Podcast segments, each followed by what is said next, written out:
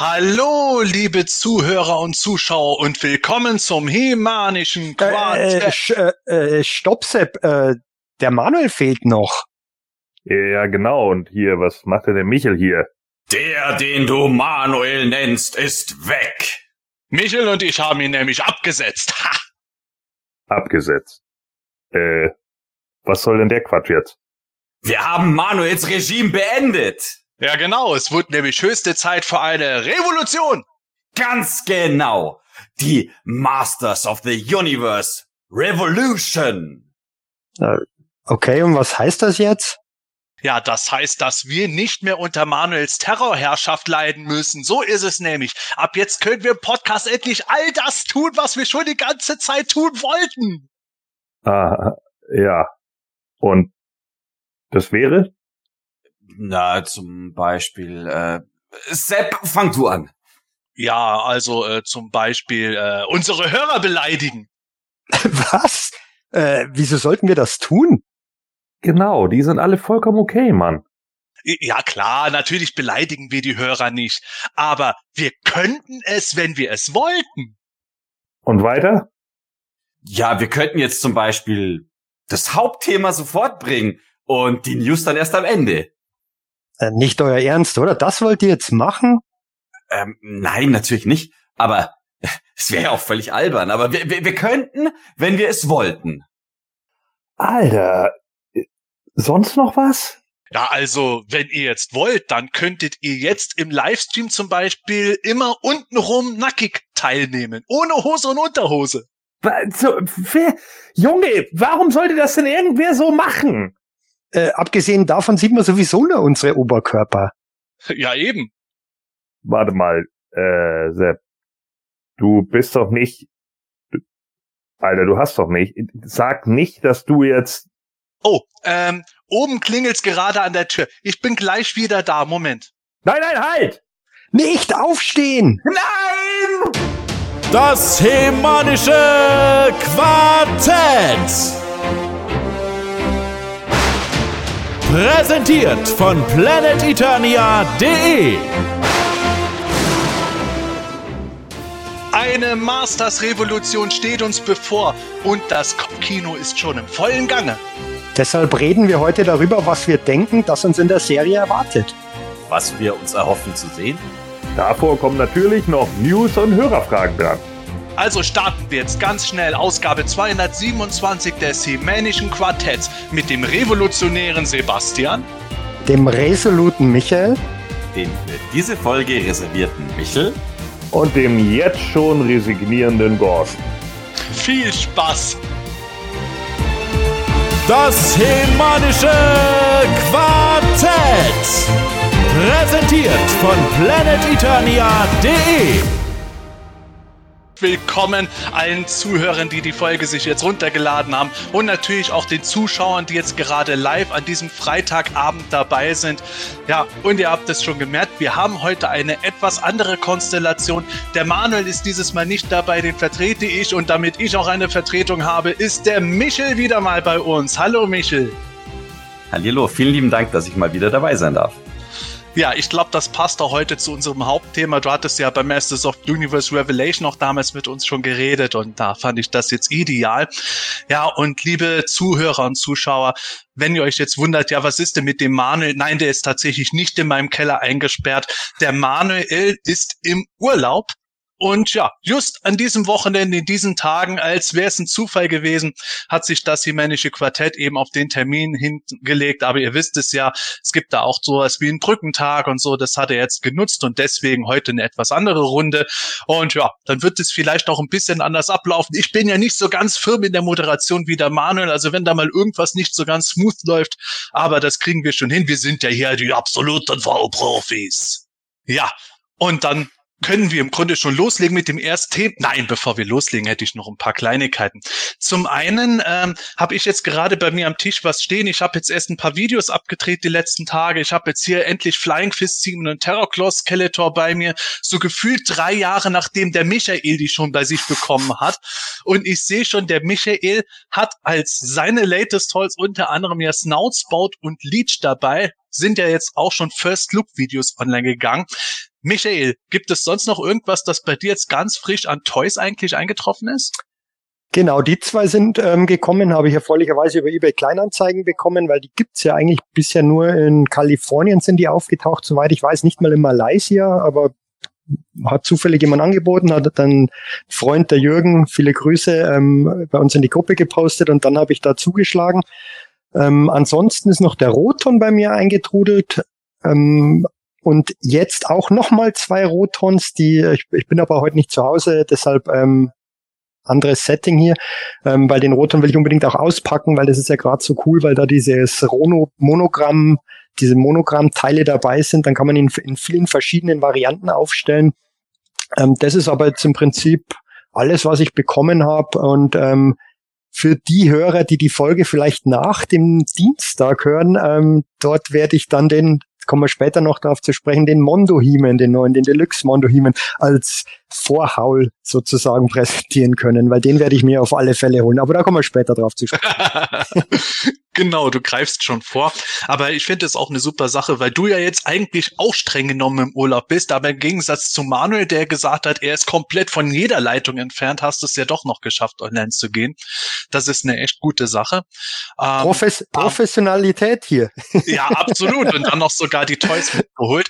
Äh, genial. Aber da muss man natürlich auch dazu sagen, du hast es gerade gesagt, du hast dir die anderweitig organisiert, weil die Leute ja oft dann denken, wenn du die Sachen so früh hast, boah, ey, hat der irgendeinen besonderen Draht, kriegt der dir irgendwie aus der Mattel-Fabrik irgendwie zugeschickt für, genau, für umsonst. Und tatsächlich gehst du da ja durchaus mit ordentlich Geld auch zutage. Also es kostet dich ja dann ein bisschen mehr, als wenn die jetzt dann bei uns im Laden erhältlich wären. Genau, aber das ist mir letztendlich auch wert. Das muss halt jeder selber für sich entscheiden. Klar, wenn man die aus Malaysia importiert, ist klar, dass die teurer sind. Selbstverständlich. Leider ist jetzt der Dollarkurs auch nicht mehr so prickelnd. Ähm, wie gesagt, muss jeder für sich selbst entscheiden, aber wäre zwar schön, wenn ich die gratis kriegen würde immer und frühzeitig, aber das ist nicht der Fall. Aber ja. das siegt dann ja. doch meistens die Ungeduld. Ja, das, das ist es, was ich tatsächlich äh, auch als Unterschied zwischen uns sehe. Du bist da sehr ungeduldig, ungeduldig und holst die Sachen sofort. Ich habe da schon durchaus Zeit und äh, brauche dafür aber gefühlt ewig länger als andere Leute. Aber wir haben ja heute unseren Ersatzhost da, den Michel. Michel, ich meine mich zu erinnern, dass du bei uns in der WhatsApp-Gruppe auch schon ein paar schöne Holds gezeigt hast, aber nix mit den Origins, richtig? Jein, also ich meine, so ein paar Origins gab es mir natürlich jetzt auch. Äh, allerdings war das jetzt eher was, was sich halt ein bisschen aufgestaut hatte sozusagen. Ähm, ich habe ja mal wieder hier meinen Dealer meines Vertrauens besucht, um ihm zu helfen. Äh, schöne Grüße an dieser Stelle an den lieben Domi von Mighty Underground. Der ja übrigens auch jetzt äh, ein PE-Webshop-Partner ist. Das wollen wir an dieser Stelle mal sagen. Also denkt an die schönen Formo-Toys. Ähm, genau, also ja, Legends of Dragonor, super Michel, super Einsatz, direkt Werbung gebracht, ohne dass ich dich darauf hingewiesen habe, aber mach ruhig weiter. Ja, die, die, der Zehner, die Rechnung über den Zehner kommt danach. Nein, ähm, genau, ja, also wie das halt so ist, wenn du natürlich dann irgendwie dem Toy-Dealer deines Vertrauens ein bisschen aushilfst, ähm, ja, bei mir gab's jetzt dann eben auch den äh, Terror Klaus Skeletor, wie ich ihn immer nenne, und äh, den Flying Fists He-Man. Genau, aber sonst ähm, habe ich mir jetzt nur ein paar Classics mal gegönnt gehabt, äh, sprich äh, endlich einen Hordak Mock in schönem Sora Case, einen Gwildor, damit die Filmfiguren nicht mehr so alleine für sich stehen, äh, weil er sich doch dort sehr gut einfügt, auch wenn er jetzt bei den sonstigen verpackten Classics irgendwie nicht so dazu zu passen schien. Ähm, genau. Und noch einen Eldor, weil das Angebot einfach so grandios günstig und gut war, dass ich mir gedacht habe, okay, ähm, da muss ich jetzt einfach zugreifen. Ja, und drei respektable Figuren, würde ich definitiv sagen. Hordak war ja schon immer gut. Eldor äh, ist meiner Meinung nach in der Classics-Version sogar besser, als damals diese Vintage-Designs waren.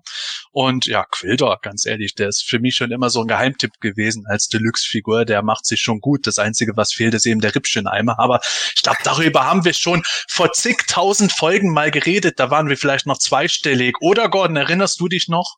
Ja, natürlich erinnere ich mich daran noch, ähm, aber das ist ja jetzt auch eigentlich das kleinere Problem. Ne? Äh, meine Latest Halls waren ähm, ja tatsächlich gar nicht so motulastig diesmal. ich habe tatsächlich einen Trollfighter auf Trollandia bekommen, ob man es glaubt oder nicht, auf Karte. Die sind ja, das ist ja, ne, also das, was ihr als Warten empfindet, ne? Ha! Da kann ich ja nur drüber lachen. So. Ja, also auf die warte ich ja nun auch schon seit sechs, sieben, acht, neun Jahren. Also von daher, äh, ne, da, äh, da fehlen ja immer noch fünf Stück. Ich habe ja bisher nur drei auf Karte, also das wird auch noch ewig dauern, bis ich die mal überhaupt komplett habe. Es gibt zwar welche, die noch welche verkaufen, aber das sind Preise, wo ich dann einfach sage, äh, äh das mache ich nicht. Das ist mir zu viel Geld in dem Moment. Ansonsten habe ich einen Adam Bomb von Cella Toys bekommen. Den hatte ich hier vorbestellt. Die sind jetzt ausgeliefert worden, habe auch tatsächlich. So Custom, oder? Ja, also Cella Toys macht ja sozusagen so eine Nachfolgen, Nachfolgeserie von WWF Hasbro Wrestlern.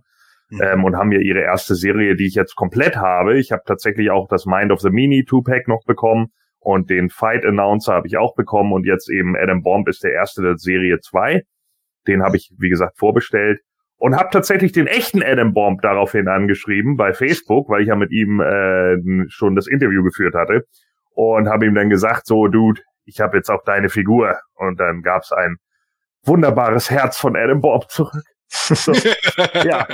Und ansonsten wurden mir zwei, äh, zwei, wie, wie hießen die, Power of the Force 2 äh, Star Wars Figuren geschenkt von einem Kumpel. Ähm, der hat gesagt, ja, kannst du mit was anfangen? Ich schmeiß die sonst weg. Habe ich gesagt, ach, nö, so original verpackte Star Wars Figuren aus Ende der 90er muss man jetzt ja nicht unbedingt wegschmeißen. Ne? Die kann man dann auch mal so übernehmen. Und dann habe ich die halt noch mit aufgenommen äh, in meinem ähm, ja in meinem Tierheim für original verpackte Actionfiguren. Ähm, ja, und was habe ich sonst noch? Ach ja, und äh, ich habe das ähm, dem Monster My Pocket Tower, den ersten von Serie 1 Sortiment A, endlich in Neon bekommen. Das heißt, ich habe die Tower, was das jetzt erstmal angeht, komplett. Letztens ging noch ein pinker Jabberwock ja bei eBay weg und nachdem ich dann 110 Euro, glaube ich, auf ihn geboten habe und direkt erneut überboten wurde, habe ich dann gedacht, ja gut, dann behalt ihn doch für die scheiß Gummifigur. So. Aber, aber Gordon, den Adam Baum gibt's ja schon in der Originalserie auch, oder? Also der ist einer der ja, teuren, ja. oder? Ja, der, ja, absolut. Der ist der, auf der grünen Karte und der gehört schon mit zu den teureren Figuren dann. Das ist so.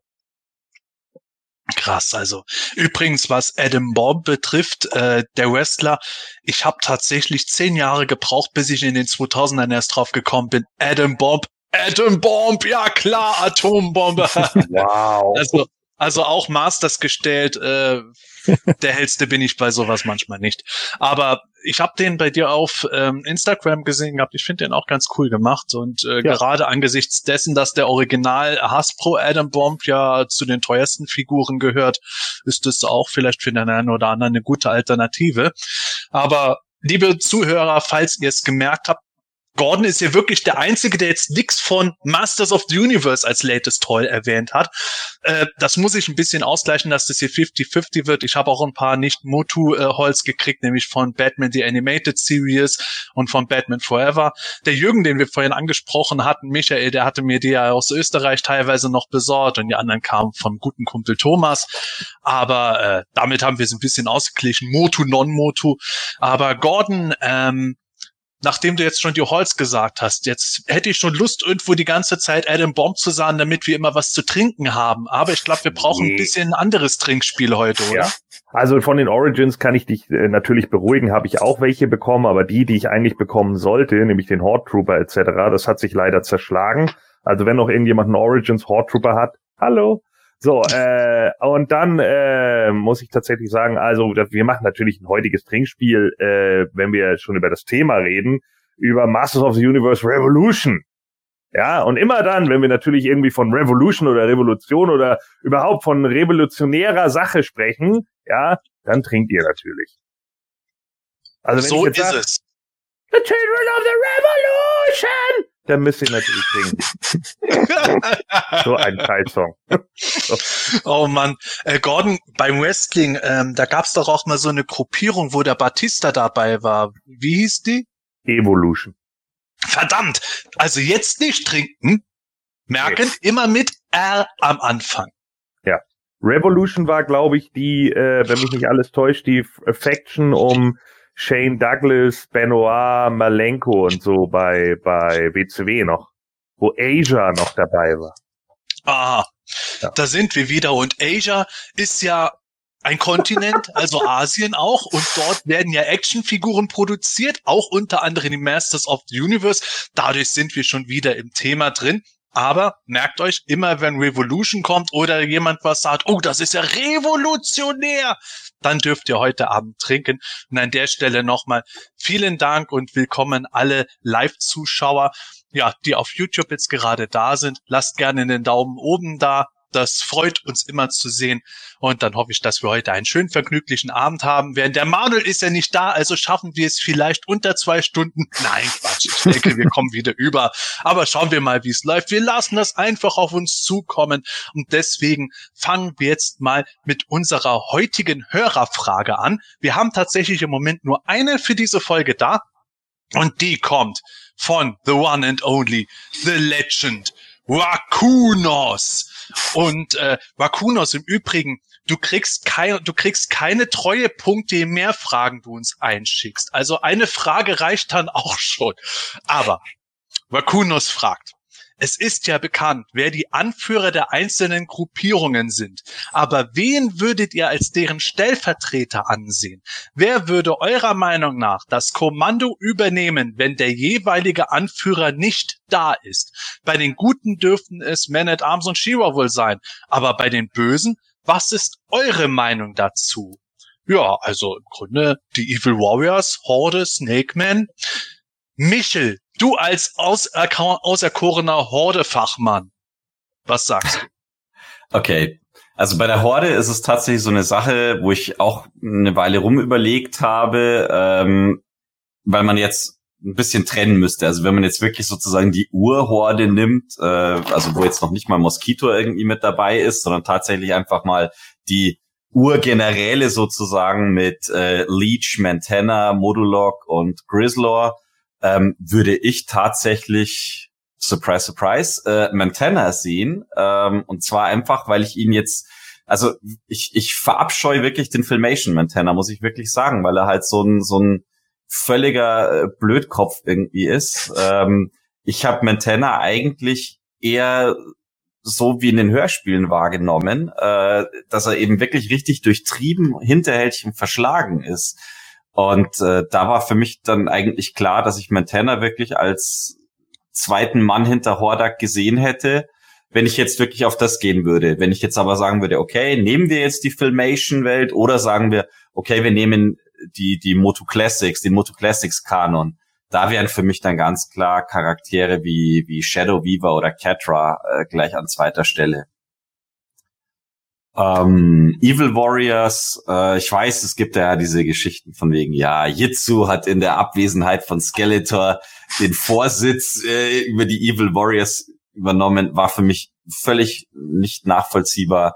Ähm, da sehe ich tatsächlich auch natürlich Leute wie Triclops oder Trapjaw, einfach weil ich Trapjaw eben auch nicht als so doof, wie er jetzt in 2000X äh, dargestellt wurde, sehen würde, sondern der hat schon durchaus seine, sein, seinen Grips und ist in der Lage, die Evil Warriors anzuführen und ist aber gleichzeitig durchsetzungsfähig genug. Und bei Triclops, also ich weiß, du bist da ja auch eher so, Triclops ist nicht hier der Tech-Nerd, sondern äh, schon wirklich eher so der, der verschlagene Kundschafter, Beobachter und so weiter. Deswegen würde ich da auch mit dir eigentlich, ich möchte das jetzt nicht vorwegnehmen, äh, weil du wirst uns ja noch was sagen, genau. Vielleicht sage ich ja auch was ganz anderes wie Genau. Blast Attack. Man weiß es nicht. Ja, genau. Ähm, nee, also deswegen, ich würde da auch wirklich Trapjaw noch eine Spur vor Triclops sehen.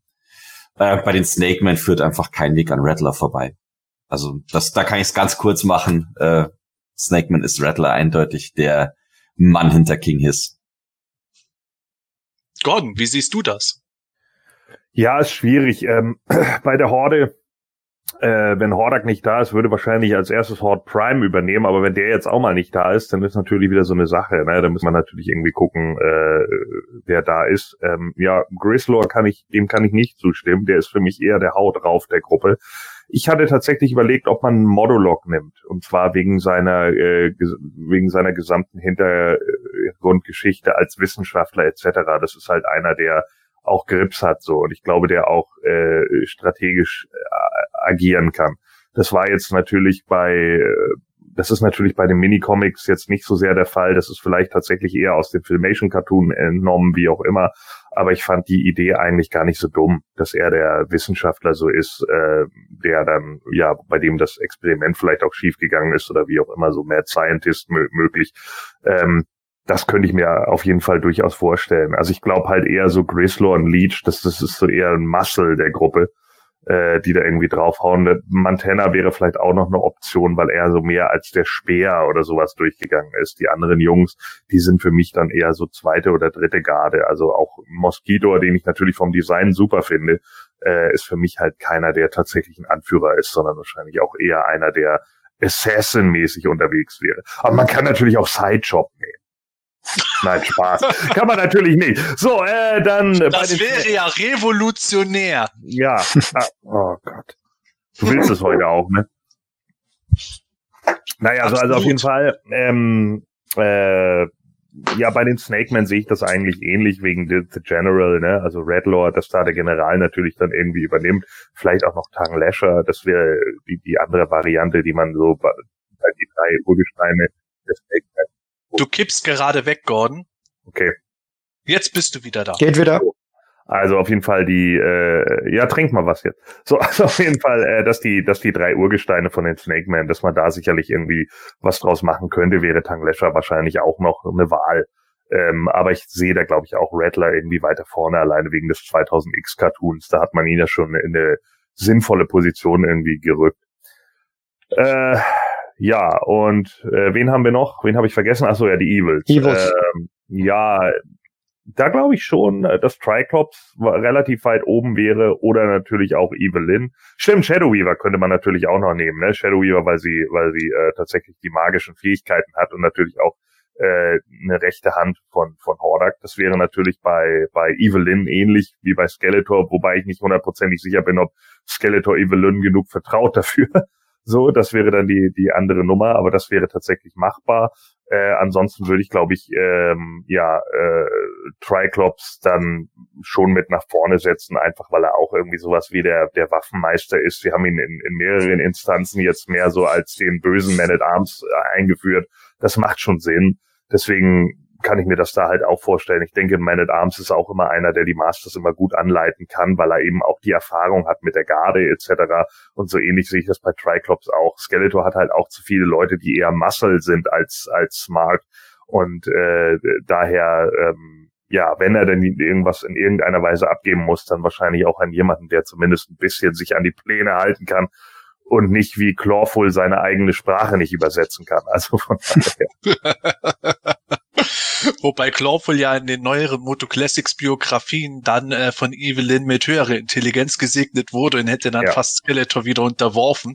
Aber das geht jetzt echt so tief in den Lore. Ähm, also bei den Evil Warriors würde ich tatsächlich einfach Evelyn sehen. Für mich ist die eindeutig die Nummer zwei und vom Intellekt her und der Verschlagenheit reicht da keiner dran. Ich finde Triclops natürlich äh, intriguing, um das sozusagen, weil ich ein großer Triclops-Fan bin. Und er bei, äh, da sind wir ja wieder, Masters of the Universe Revelation, ist er ja im Grunde der Anführer der Bösen in Snake Mountain dann. Aber ich glaube trotzdem, dass der eher so einer ist, der äh, einen Übersicht bräuchte, der so ein bisschen Kommandos dann noch weitergibt, der zwar auch schon seine eigenen Süppchen vielleicht mal kocht, aber grundlegend so als neuer Big Bad der Evil Warriors wäre bei mir Evelyn. Ähm, bei der Horde fand ich wirklich die Idee mit Montana und Modulok von euch beiden echt gut. Und ähm, da müsste ich jetzt noch länger drüber nachdenken. Ja, wenn ich nach den Hörspielen gehe, dann würde Montana passen. Genauso nach den Minicomics. Auch da war Montana der, der Gordon, du hast es richtig gesagt, die beiden Musclemen, Grizzler und Leech dann ein bisschen so zur Raison gebracht hat. Aber ich glaube, da bin ich ein bisschen zu sehr geprägt durch das Geheimnis des Zauberschwertes. Für mich muss es eindeutig Shadow Weaver sein die nach Hordak die zweitranghöchste ist. Auch wenn ich äh, den Einsatz von Many Faces bei unserem Live-Chat super fand, der Dragstore vorgeschlagen hat. Wenn es nach den Hörspielen geht, dann bin ich bei, bei Dragstore voll dabei. Aber generell Shadow Weaver. Ja, und die Snakeman, ähm, da bietet sich wie in dem 2000X Cartoon natürlich Redlaw als General sehr an. Allerdings war der ja auch im krassen Kontrast zu den 80ern, wo Redlaw eher äh, ja nicht gerade The Brain, sondern The Brawns war.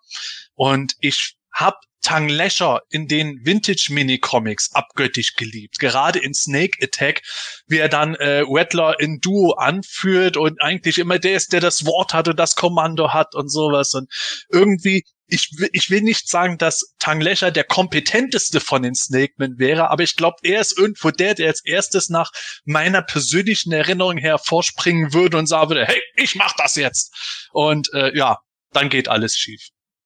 Aber Michael, vielleicht siehst du das wieder ganz anders.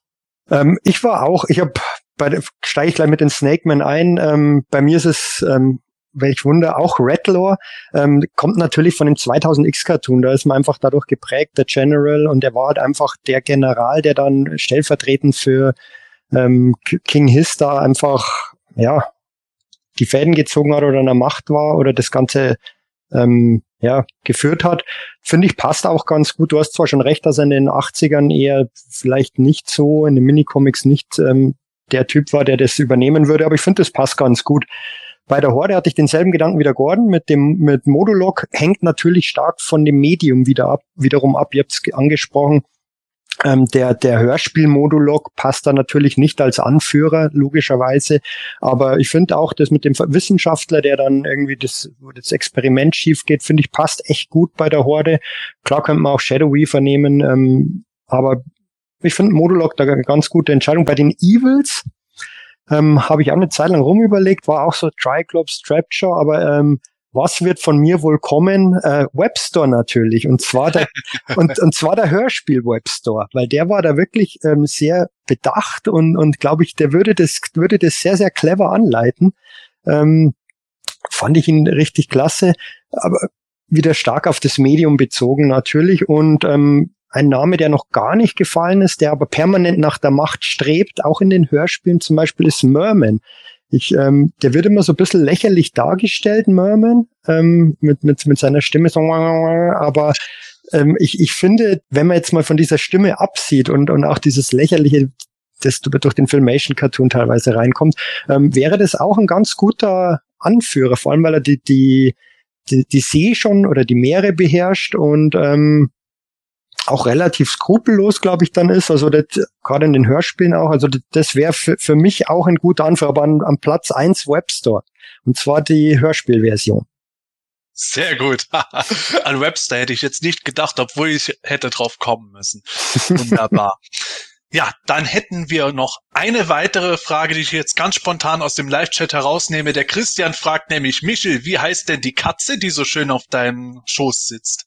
Es ist eine meiner beiden Katzen, äh, genauer genommen mein Kater. Ich nenne ihn immer liebevoll mein Battle Cat, weil er immer so nach Futter bettelt. Äh, außer wenn ich am Tisch sitze, da bettelt er nicht. Aber tatsächlich heißt er Mr. Mimo und yes, pun intended, äh, es kommt tatsächlich von dem Mimo aus Jantena, weil er halt einfach so ein Jammerer ist. genau, genau. Revolutionär. genau. Leute, wir nehmen noch eine weitere Frage rein, bevor wir heute mit den News weitergehen. Der Dante Necro hat im Live-Chat jetzt noch gefragt, Beastman, ist der eigentlich so doof oder wird er generell unterschätzt? Michael, was sagst du dazu? Kommt auch halt wieder auf, auf das Medium ähm, an. Ähm, Wer mal wieder bei Webster, der findet ja ähm, heraus im Hörspiel, dass, dass der Beastman eigentlich mal ein brillanter Wissenschaftler war. Ähm, klar im Filmation-Cartoon wieder als der absolute Vollidiot hingestellt. Ähm, später dann auch, der ist halt einfach der Schlägertyp, aber ähm, ich fand diesen Ansatz eigentlich ganz cool in den Hörspielen. Ist ja sehr stark abgewichen, wissen wir alle von, von sämtlichen anderen Darstellungen.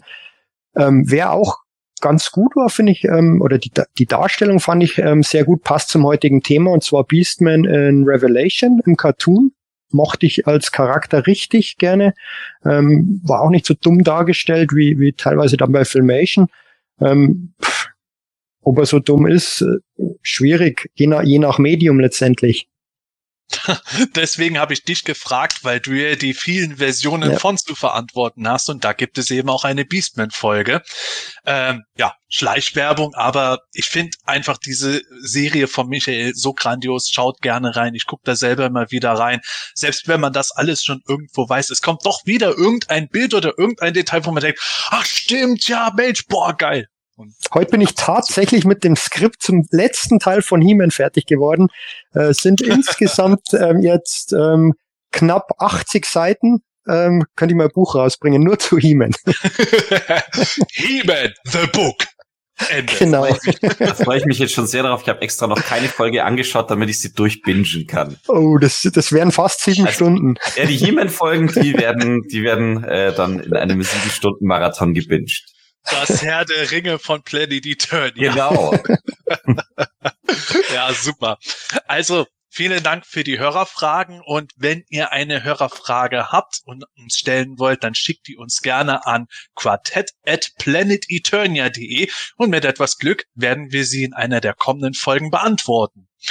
Und damit kommen wir zu unserem News-Teil.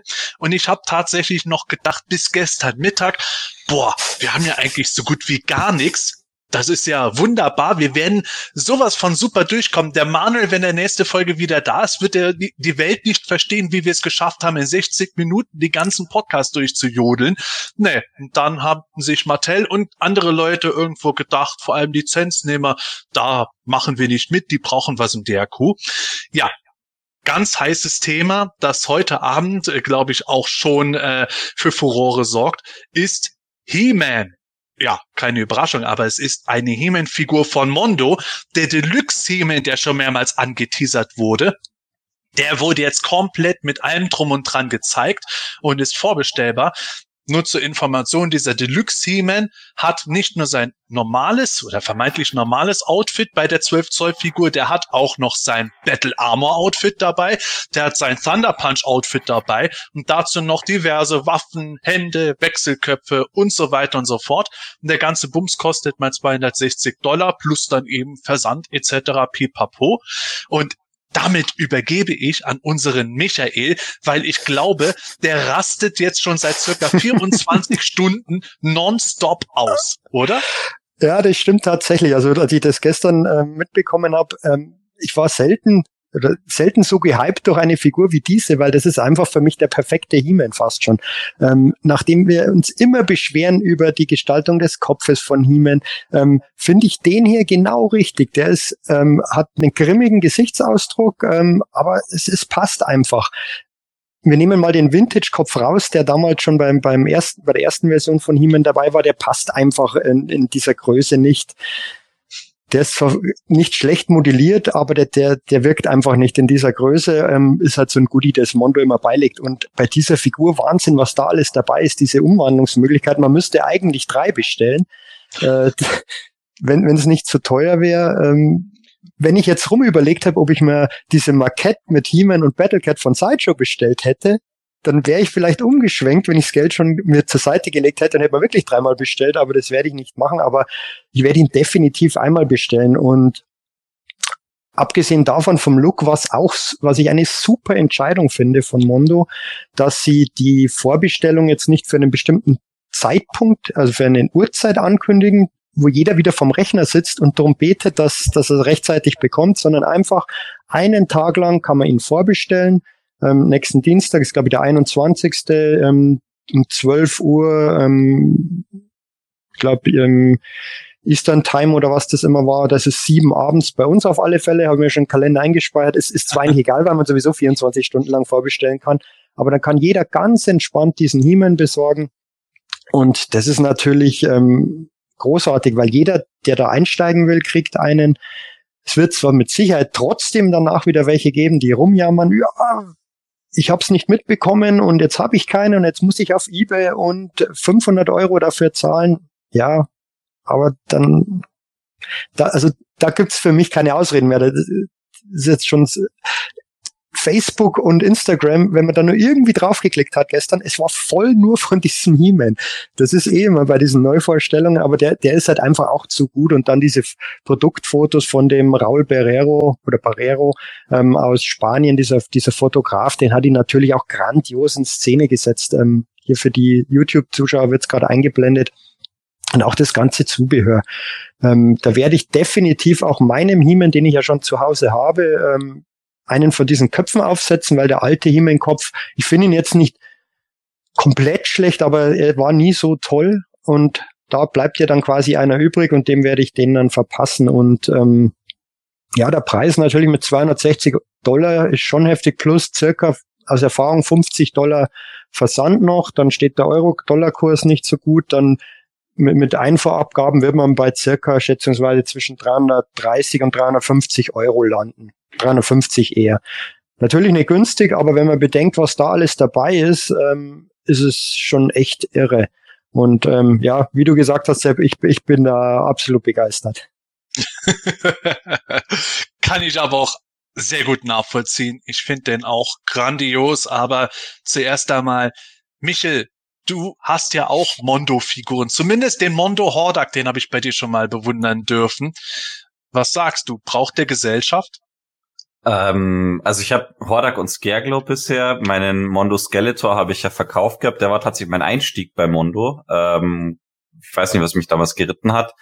Aber äh, ich habe mich auch in dem Interview gestern äh, sehr wiedergefunden mit dem Creative Director von Mondo, äh, wo er gesagt hat, ja, der He-Man ist bei vielen Leuten eine Lücke in der Sammlung von Mondo und äh, so ist es bei mir tatsächlich auch. Und der He-Man ist einfach für mich ein absoluter Traum. Und äh, gut, die Entscheidung fällt tatsächlich schwer, wie man ihn jetzt aufstellen will, wobei ich sagen muss, äh, mich triggert einfach äh, dieser hier, äh, jetzt muss ich gerade schauen, so sieht man's, mich triggert natürlich der Thunder Punch He-Man so extrem, weil ich finde, dass He-Man in Rot einfach fantastisch gut aussieht und ähm, der hat mich in der Kindheit einfach schon so unglaublich fasziniert und war in der Kindheit schon meine liebste He-Man-Variante, deswegen ähm, wird das bei mir, also er wird definitiv bei mir einziehen und in der Thunder Punch Variante. Und äh, ja, eigentlich hatte Michael ja schon alles gesagt. Ähm, ich bin auch heilfroh mit dieser 24-Stunden-Frist jetzt, äh, wobei ich beim Hordak und bei Scareglow eben auch äh, überhaupt keine Probleme hatte mit der Bestellung. Ähm, beziehungsweise den Hordak habe ich ja dank dem lieben, dank dem lieben Michael, beziehungsweise dank seiner Frau. Ich hätte jetzt wahrscheinlich den, den He-Man auch bei seiner Frau bestellen müssen, um auf Nummer sicher zu gehen. Ähm, aber ja, also der, der ist ein absolutes Must-Have und ich verstehe das absolut, dass der jetzt so unglaublich für Begeisterungsstürme sorgt. Ähm, zum Preis würde ich gerne noch was sagen, äh, weil ja klar, 260 Dollar ist erstmal eine heftige Hausnummer. Wenn wir jetzt aber überlegen, wo jetzt der Skerglow und der Hordak schon preislich lagen, dann müsste man eigentlich sagen, dass der Hordak und der Skerglow aufgrund des Zubehörs, was dabei lag, eigentlich deutlich zu teuer waren. Und mhm. man könnte jetzt natürlich spekulieren, okay, vielleicht ist der He-Man deswegen jetzt verhältnismäßig günstig im Vergleich zu den zu den anderen beiden Figuren, ähm, weil er jetzt wahrscheinlich durch die 24 Stunden einfach in einer deutlich größeren Menge produziert werden wird, weil mit Sicherheit Mondo auch schon darauf spekuliert, dass sich da jetzt viele Leute, wie ich habe es gerade schon gelesen, der Tobi, unser Moto-Dad, der sich gleich das Ding dreimal holen wird. Ähm, ich glaube, das werden tatsächlich mehr Leute machen und ähm, deswegen wird die Charge hier eine ganz, ganz andere sein und das könnte natürlich sich auch wieder im Preis widerspiegeln. Ja, in der Hinsicht ist es ja dann fast schon eine Win-Win-Situation. Äh, ich muss tatsächlich sagen, mir geht es so ähnlich wie bei dir, was den Thunder Punch He-Man Look betrifft. Ähm, ich weiß nicht warum, dieser Look hat mich immer fasziniert. Und äh, wenn es jetzt den Mondo He-Man nur mit der Battle Armor als Dreingabe gäbe, dann würde er mich gar nicht so sehr triggern, wie jetzt eben mit den Thunder Punch Accessoires. Und ähm, trotzdem werde ich ihn mit höchster Wahrscheinlichkeit nicht bestellen. Ich habe einfach im Moment kein Toy-Luxus-Geld mehr in der Höhe gerade da. Das müsste ich jetzt nochmal ansparen und dann habe ich mir tatsächlich auch überlegt gehabt, ja, okay, der ist schon geil, aber es ist am Ende ja dann doch nur eine Figur, auch wenn mächtig viel Zubehör dabei ist und für Mondo, der jetzt äh, ein echter Schnapper eigentlich ist, aber wenn du den mal da hast und dann kommt ein Deluxe Skeletor, den Mondo im Übrigen auch mehr oder minder schon angekündigt hat, äh, den wirst du dann garantiert auch haben wollen und dann äh, ist es so Opening a whole can of worms bei mir, weswegen ich schweren Herzens eher verzichten werde und mir den dann bei euch angucken werde. Aber Gordon, wie sieht es bei dir aus? Sagst du jetzt, oh ja, jetzt Mondo? Ja, äh, mach doch noch mal meinen Bildschirm kurz an. Äh, mhm. Das wir nämlich, weil ich tatsächlich finde, dieser Kopf ist super. Ja, äh, endlich mal haben sie es hinbekommen, einen ordentlichen aktuellen Kopf irgendwie zu schaffen. Äh, das finde ich schon mal super stark, muss ich tatsächlich sagen. Also da kann ich nicht meckern, weder äh, äh, weder der Kopf mit den offenen Zähnen noch der mit dem geschlossenen Mund. Äh, ich finde die beide super. Ähm, der ist schon sehr, sehr, sehr geil, der He-Man, muss ich tatsächlich sagen. Mir geht's ein bisschen wie dir. Ähm, ist nicht so, dass ich jetzt nicht sagen könnte, ja, ich kann mir den nicht leisten oder so, ich könnte mir den kaufen. Aber mir geht's ein bisschen wie dir, weil ich einfach denke, boah, es gibt noch so viele Sachen äh, bei mir, wie ihr ja nun gehört habt. Ich sammle ja nicht nur Masters of the Universe. Und es gibt halt auch viele andere Sachen, die irgendwie immer noch auf so einer Want-Liste sind bei mir, wodurch dann so eine neue Figur, wenn sie dann gleich wieder 240, 250 Öcken kostet, immer noch wieder ein bisschen ins Hintertreffen gerät. Diese Figuren stehen bei mir dann meistens irgendwie hinten an, wenn sie schon in dem Preisfeld sind, weil ich irgendwie denke, wenn ich mir jetzt so Sheller Toys oder sonst irgendwie was hole, klar, die sind natürlich nicht ansatzweise so aufwendig wie der hier, muss man natürlich auch fairerweise sagen, aber da kostet mich eine 20 Pfund. Ja, das ist halt schon trotz alledem ein Unterschied. Und ich weiß jetzt nicht, ob das zwölffache oder wie auch immer dann hier für den Mondo He-Man dann in dem Moment auch gerechtfertigt ist. Und wenn man dann überlegt, dass man äh, ja mit den 240 meistens ja auch nicht alleine hinkommt, weil man dann ja noch wieder Einfuhrabgaben etc.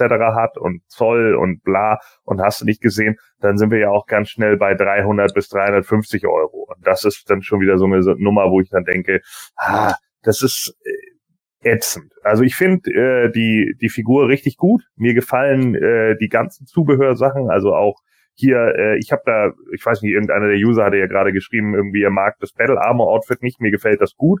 Ich finde auch die Idee hier mit den äh, mit den Streifen auf dem Haar finde ich gut, äh, dass sie das so gemacht haben und der Thunder Punch auch auch äh, der gefällt mir eigentlich richtig gut. Also ich war ja nie so der Thunder Punch Fan. Äh, ich weiß, die die Kombination mit dem Rot passt, aber ich war nie so der Fan von ihm. Aber der hier, der ist schon sehr geil. Also das das hat schon was. Und dann natürlich hier auch noch der mit dem Rauch im Hintergrund und so, wie man es in den damaligen Masters of the Universe Magazin gemacht hat, ne, was will man mehr? ja, richtig. Ähm, das ist tatsächlich was, wo ich dann auch sage, wenn man diese Figur endgeil findet, bin ich schon der Meinung, da sollte man jetzt zuschlagen. Billiger kriegt man den nicht mehr. Ich finde den sehr cool. Aber ich habe jetzt erst einen 112 Dr. Doom ausgeschlagen, der, äh, glaube ich, 150 gekostet hätte. Die hätte ich mir leisten können, aber auch da war wieder der gleiche Punkt.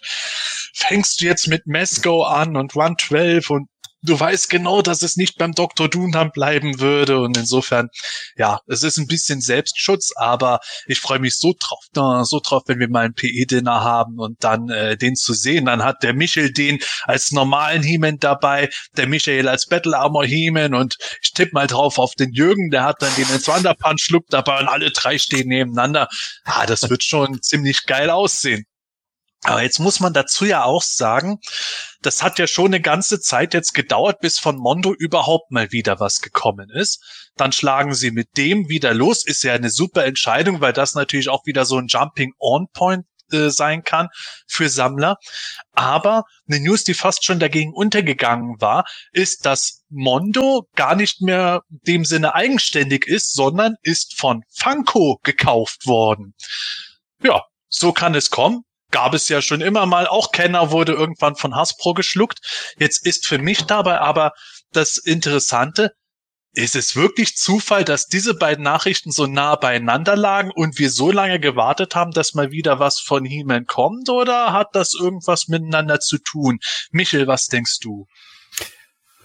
Ja, ist natürlich jetzt nicht so einfach äh, zu beantworten. Also man weiß ja nicht, was da jetzt wirklich oder wie, wie aufwendig die ganzen, die ganzen Verhandlungen im Hintergrund äh, gewesen sind. Also was man ja schon mal zumindest erfahren hat, ist, dass man sich keine Sorgen machen muss. Äh, ich habe es ja auch in der News geschrieben gehabt. Ähm, also Mondo wird weiterhin vollkommen eigenständig in ihrer Linie bleiben. Sie sind halt jetzt einfach eine 100% Tochter von Funko. Was für mich jetzt zum Beispiel im ersten Moment erstmal nach einer totalen Win-Win-Situation klingt. Ich meine, Mondo darf weiter ihre Linie fahren, sie dürfen weiter äh, komplett ihr Ding durchziehen und ihre Designs machen, haben aber jetzt halt interessanterweise mit Funko einen richtig, richtig krassen Geldgeber im, in der Hinterhand sozusagen. Ähm, ob es jetzt wirklich Einfluss drauf genommen hat, warum wir jetzt so lange nichts gehört haben. Ähm, man könnte mutmaßen, dass es so ist. Ich traue mir ehrlich gesagt nicht zu, das zu entscheiden. Hm. Ich, ich schließe auch nicht aus, dass das vielleicht mit der Produktionssituation zu tun hat, ähm, dass einfach vielleicht der, der ja, der, der, der angesprochene Fotograf, der Raul Barrero, der die, der die Figuren immer ja vorab bekommt und die dann dementsprechend in Szene setzt, ich weiß nicht, ob das dann ein Prototyp ist oder ein, ein frühes Produktionsexemplar. Vielleicht brauchen die einfach in den Filmen momentan auch länger, weil es da so viel Rückstau gibt. Vielleicht ist deshalb nichts mehr rausgekommen, aber es kann schon sein, dass da einfach die Verhandlungen Priorität hatten. Und im Masters of the Universe Bereich habe ich sowieso immer den Eindruck, dass das für Mondo so nebenher läuft. Die haben ja gefühlt jeden zweiten Tag irgendeinen Verkauf von irgendwelchen hochwertigen Posterdrucken und so weiter, die, die ja dann ähm, auch immer ratzfatz ausverkauft sind. Ähm, ja. Das, das ist, natürlich rentiert sich für Mondo, sonst würden sie es nicht weitermachen und ähm, es ist schon eine Geldquelle wahrscheinlich und sind auch, glaube ich, schon auch mit Herzblut dahinter. Gerade der, der es davor gemacht hat, bei dem neuen weiß ich es jetzt noch nicht so. Sie gehen jetzt eher so ein bisschen in diese Vintage-Schiene wieder rein. ist ja der neue He-Man auch, war ja der Emiliano Santa Lucia auch massiv beteiligt beim das war ihnen ja auch wichtig, weil, weil die halt einfach sich die Experten reinholen wollen. Ist eigentlich ganz interessant, weil es auf unsere letzte äh, Podcast-Folge ganz gut passt, wo wir darüber gesprochen haben, inwieweit binde ich Fans mit ein. Und wenn die so eingebunden werden, wie bei dieser, bei dieser Figur jetzt, dann jederzeit ja. Weil da kann man meiner Meinung nach nichts Besseres machen. Ähm, noch eine Sache vielleicht zum Versand. Da bin ich mal gespannt, ob sich der ändert durch den Aufkauf von Funko. Ähm, Glaube ich zwar nicht. Das ist ja ein bisschen blöd gelaufen für internationale Besteller, weil früher war ja der Versand bei Mondo relativ günstig mit 20 Dollar. Dann haben sie es irgendwann mal umgestellt und glaube ich Free Shipping in den USA. Dafür ist die, der Grundpreis der Figur enorm nach oben gegangen. Also sprich, ja, für die, für die Fans in den USA war es natürlich ähm, eine egal oder eine feine Sache vielleicht sogar, aber für die internationalen Fans, die müssen den teuren Grundpreis zahlen und dann noch das Shipping drauf, das ja auch massiv in die Höhe geschnellt ist. Ich glaube, 40 waren es noch, 40 Dollar waren es noch beim Hordak, dann waren es 50 fast das beim Scareglow. Beim, beim Scareglow waren es schon 48, irgendwie sowas. Genau. genau. Und jetzt werden es mit Sicherheit auch um die 50 sein, schätze ich mal. Ähm, und das ist natürlich dann schon nochmal heftiger, heftiger ja, Preiszuwachs plus dann noch die Einfuhrabgaben. Aber ob das, ich glaube, groß Einfluss nehmen wird's wird's nicht, hat ja auch der Creative Director gesagt, dass sie so viel in Planung haben. Sein, eine seiner Lieblingscharakter, einer seiner Lieblingscharaktere ist Clawful, hat er ja gesagt. Ähm, er braucht nicht mehr mehr dazu sagen, also kann man davon ausgehen, dass Clawful kommen wird und ähm, der sieht sicher auch super aus im Mondo-Stil. Also ich kann Gordon und, ähm, und Sepp euch schon verstehen, wenn man da einmal diese Büchse öffnet, dann will man natürlich auch mehr Figuren haben. Das ist das Problem, weil, aber ähm, jetzt bin ich drin, jetzt mache ich auch weiter. ja, schon irgendwo nachvollziehbar. Ich schließe nicht aus, dass ich plötzlich doch noch ein Fuffi irgendwo im Regal finde und dann sage, jupp, jetzt, jetzt hole ich ihn doch. Äh, aber ja, ich hoffe, dass ich stark bleibe. Ähm, Gordon, das Thema mit ähm, Funko. Ähm, Mondo hat ja eigentlich auch ganz andere Ursprünge gehabt. Die haben ja so T-Shirts und sowas ursprünglich rausgebracht. Jetzt kann man ja sagen, ja gut, jetzt sind die halt bei Funko dabei und Funko hilft denen vielleicht mit dem Vertrieb irgendwo oder was kannst du dir da vorstellen oder hast du überhaupt irgendeine Idee? Kann das irgendwelche positiven oder negativen Auswirkungen auf die konkreten Produkte haben? Naja, positiv auf jeden Fall. Also Fango hat sich ja sehr durchgesetzt in den letzten Jahren, ne, mit ihren äh, du hattest den ja gerade eben schon eingeblendet, den Laser äh, Power He-Man, den wir jetzt da wieder haben. Das ist, die, Figuren sind doch langweilig. Also seien wir ehrlich. Äh, tut mir leid, aber es ist halt, wie gesagt, immer derselbe Kopf. Äh, es ist immer irgendwie dieselbe Art von Körperform. Man muss die schon irgendwo mögen. Ne? Das ist halt genau das Ding so. Also ich habe auch welche hier stehen. Ich habe ja ein paar Wrestler und ich habe auch ein paar vom Masters of the Universe ich glaube, ich habe mir nicht eine davon selber gekauft, die habe ich alle geschenkt bekommen. So, ähm, das ist okay, aber es ist, glaube ich, einfach nichts mehr, wo ich jetzt irgendwie sagen würde, doch, ich habe mir eine einzige, das war sogar ein Custom selber gekauft, nämlich Stan Lee mit dem Thanos-Handschuh. Bei dem fand ich eine ganz geile Idee, so als das Ding. Ich finde auch den Jim Henson ganz witzig, so als die Sache. Aber Fango ist halt auch so ein, so ein Fass ohne Boden irgendwie. Ähm, da muss man die ganze Zeit irgendwie drauf, drauf oder in Anführungsstrichen dranbleiben, wenn man tatsächlich alles haben will. Das ist mir persönlich einfach zu viel und dafür sind mir die Figuren im Einzelnen einfach tatsächlich zu boring. Die sind mir zu langweilig, die Figuren an sich, sehen mir zu oft zugleich aus und das ist eben genau das Ding. Der Niedlichkeitsfaktor, ja, den hatte ich aber eher bei den Dorps, also die fand ich eher äh, noch witziger als als tatsächlich die Funko-Figuren. Deswegen, hm, aber ich denke, dass äh, Funko tatsächlich Mondo beim Vertrieb helfen kann, weil sie es einfach geschafft haben, ja äh, sehr ubiquitär aufzutauchen in allen möglichen GameStop-Filialen und so weiter und so fort und auch in anderen Bereichen sind die ja, haben die ihren, ihren, den Figurenmarkt ja mit ihrem Kram echt überflutet. Und vielleicht kann das Mondo in dem Fall hier auch helfen. Also in dem Sinne brauchen wir keine Revolution erwarten. Einmal gut trinken. Eine kurze Ergänzung, weil im Chat die ganze Zeit ähm, bezüglich der Ver des Verkaufsstarts gesprochen wird. Ich habe jetzt nochmal geschaut, auf der Mondo-Seite selbst. Es beginnt um 12 Uhr ähm, Central Time am Dienstag, 12 PM, also ähm, um 7 bei uns. Ja, also wie, wie sagt Pixel denn immer Happy Hunting oder sowas? Also in dem Fall Happy äh, Online Ordering. Mhm. Ähm, steht schon wirklich Internetleitung für alle. ja, also ich bin wirklich schon drauf gespannt, wie das laufen wird. Ich denke mal, dass irgendwo so zum Startzeitpunkt irgendwo ein ziemlicher Run kommen kann und dann kann man später wieder bequemer bestellen, wie es bei der Retrofabrik ja auch gemacht ist. Ähm, Gon, du hast es ja gerade auch nochmal erwähnt gehabt und wir hatten es eingeblendet. Ähm, der Laser Power He-Man von Funko ist äh, als Pop-Vinyl-Figur ja auch präsentiert worden, ist ein Summer Convention Exclusive. Da haben ja. viele Leute dann eher gesagt, ach ja, äh, finde ich jetzt nicht so super spannend. Ähm, ich persönlich äh, bin schon ganz froh, dass ich, dass ich den Funko Orko dann an Manuel äh, weiter verschenkt habe und der dadurch jetzt im Funko-Fieber ist. Aber ich ähm, finde tatsächlich, nachdem ich den gesehen habe, bei Mondo Heeman als einzigen wirklich nitpicking Kritikpunkt. Ich hätte es, glaube ich, auch geil gefunden, wenn der auch noch die Flying Fists und Laser Power Sachen dabei gehabt hätte. Allerdings Klar, zugegebenermaßen, das wäre dann komplett eskaliert. Das wäre dann wahrscheinlich dann nochmal ein Huni mehr drauf gewesen, weil der auch komplett neue Stiefel und so wieder gebraucht hätte und sowas, Handschuhe und so weiter. Das wäre echt zu krass gewesen. Aber ich glaube, die einzige Steigerung zum Mondo Heeman wäre tatsächlich jetzt so ein Heeman, bei dem wirklich alle Vintage Outfits dabei wären, wo du schon fast zwei bis drei vollständige Figuren für bräuchtest. Hm. Warten nur bis der Terror Claw Skeletor kommt, Sepp beim Deluxe Skeletor. ah, hör auf, hör auf, hör auf. Das ist übrigens Niedlichkeitsfaktor. Terraclaw Skeletor finde ich einfach so niedlich. Den hätte ich mir auch fast als Funko Pop gekauft. Gut, dass ich widerstehen konnte. Wie gesagt, dadurch, dass der Orko beim Manuel ist.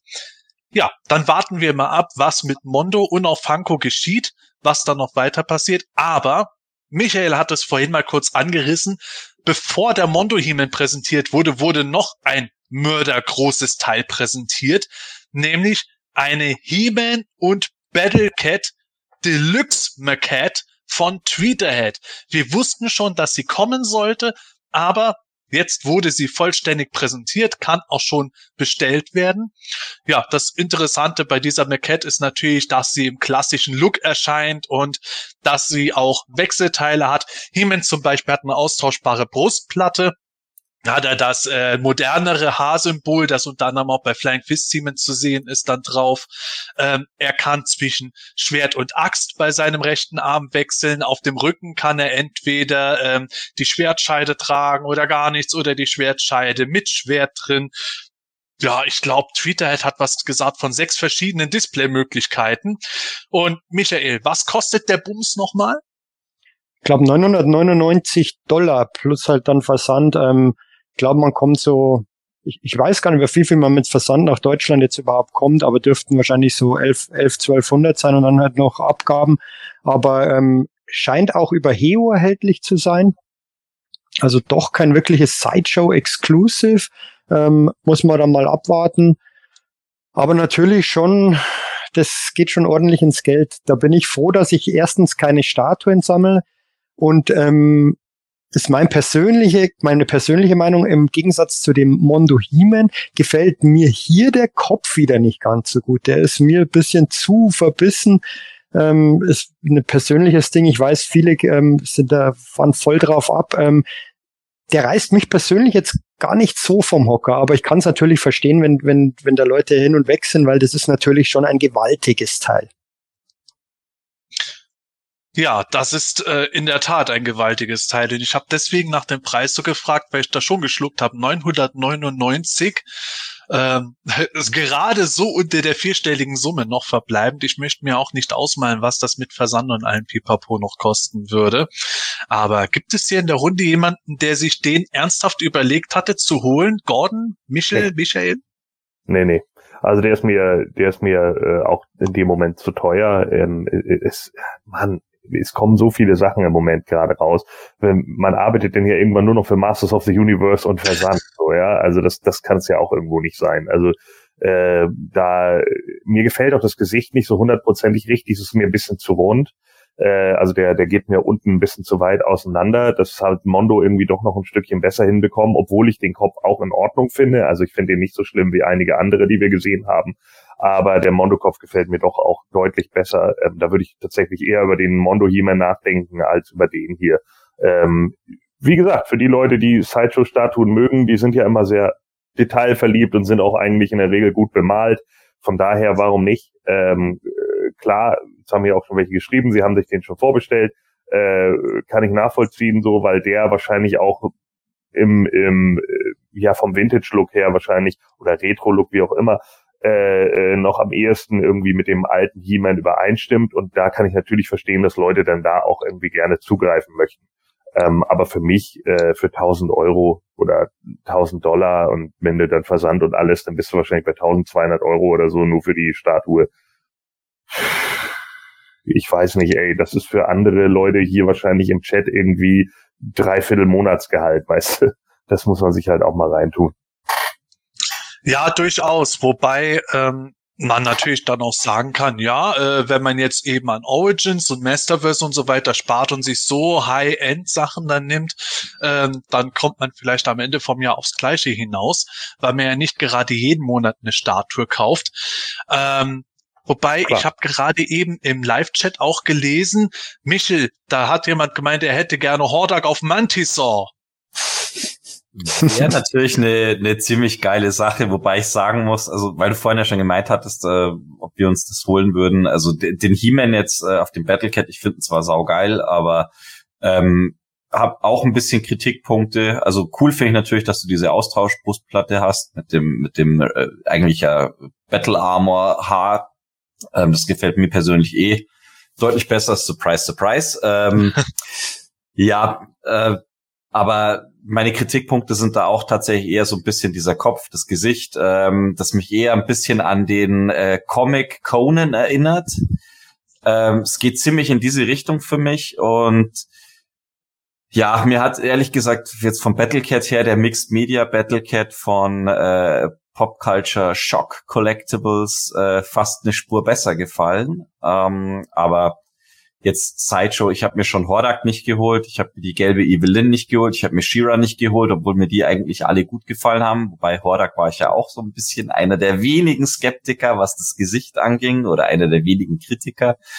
Ähm, aber jetzt noch mal so einen so einen Hordak im, im klassischeren Look auf Mantisaur fände ich schon geil, aber das wäre trotzdem was, schaue ich mir dann gerne an, äh, wenn das irgendjemand auf die Grayskull Con mitnimmt zum Ausstellen oder so oder wenn sich das jemand von unseren PE-Dinner-Leuten holen würde. Äh, ich würde davor stehen, würde es toll finden, aber ich würde mir das nicht selber holen.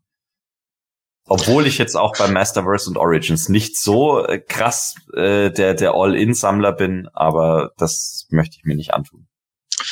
Ja, das ist, glaube ich, immer so eine Sache. Wir hatten ja über Statuensammler und deren Sammlerverhalten auch gesprochen, wo man dann natürlich auch sagen muss, ich glaube, sehr viele Statuensammler werden sich halt den hinstellen und dann ist es für zumindest das halbe Jahr oder so gelaufen. Äh, und die bestellen sich dann vielleicht nicht unbedingt zum Großteil zumindest da noch 50.000 weitere Statuen und Actionfiguren und was weiß ich nicht alles. Dann kann sich das schon wieder ausgleichen. Aber ich bin jetzt auch nicht der Statuensammler, deswegen käme das für mich nicht in Frage. Ich fände es aber cool, wenn sowas in einem Miniaturformat runterskaliert käme. Ist dann natürlich nicht so schön ausgefeilt bemalt und sowas. Aber wenn man das kleiner hätte für ein Fuffi, fände ich das auch eine ganz interessante Idee, weil das natürlich auch eine Platzfrage ist. Ähm, wir haben heute bei uns im Live-Chat unseren Matthias auch dabei, der hat schon fleißig Fotos gepostet von der Tila Maquette, die gekommen ist. Und da sieht man halt schon, dass halt so eine Statue schon einen gewissen Raum einnimmt. Kann natürlich dann auch irgendwann so ein Punkt sein.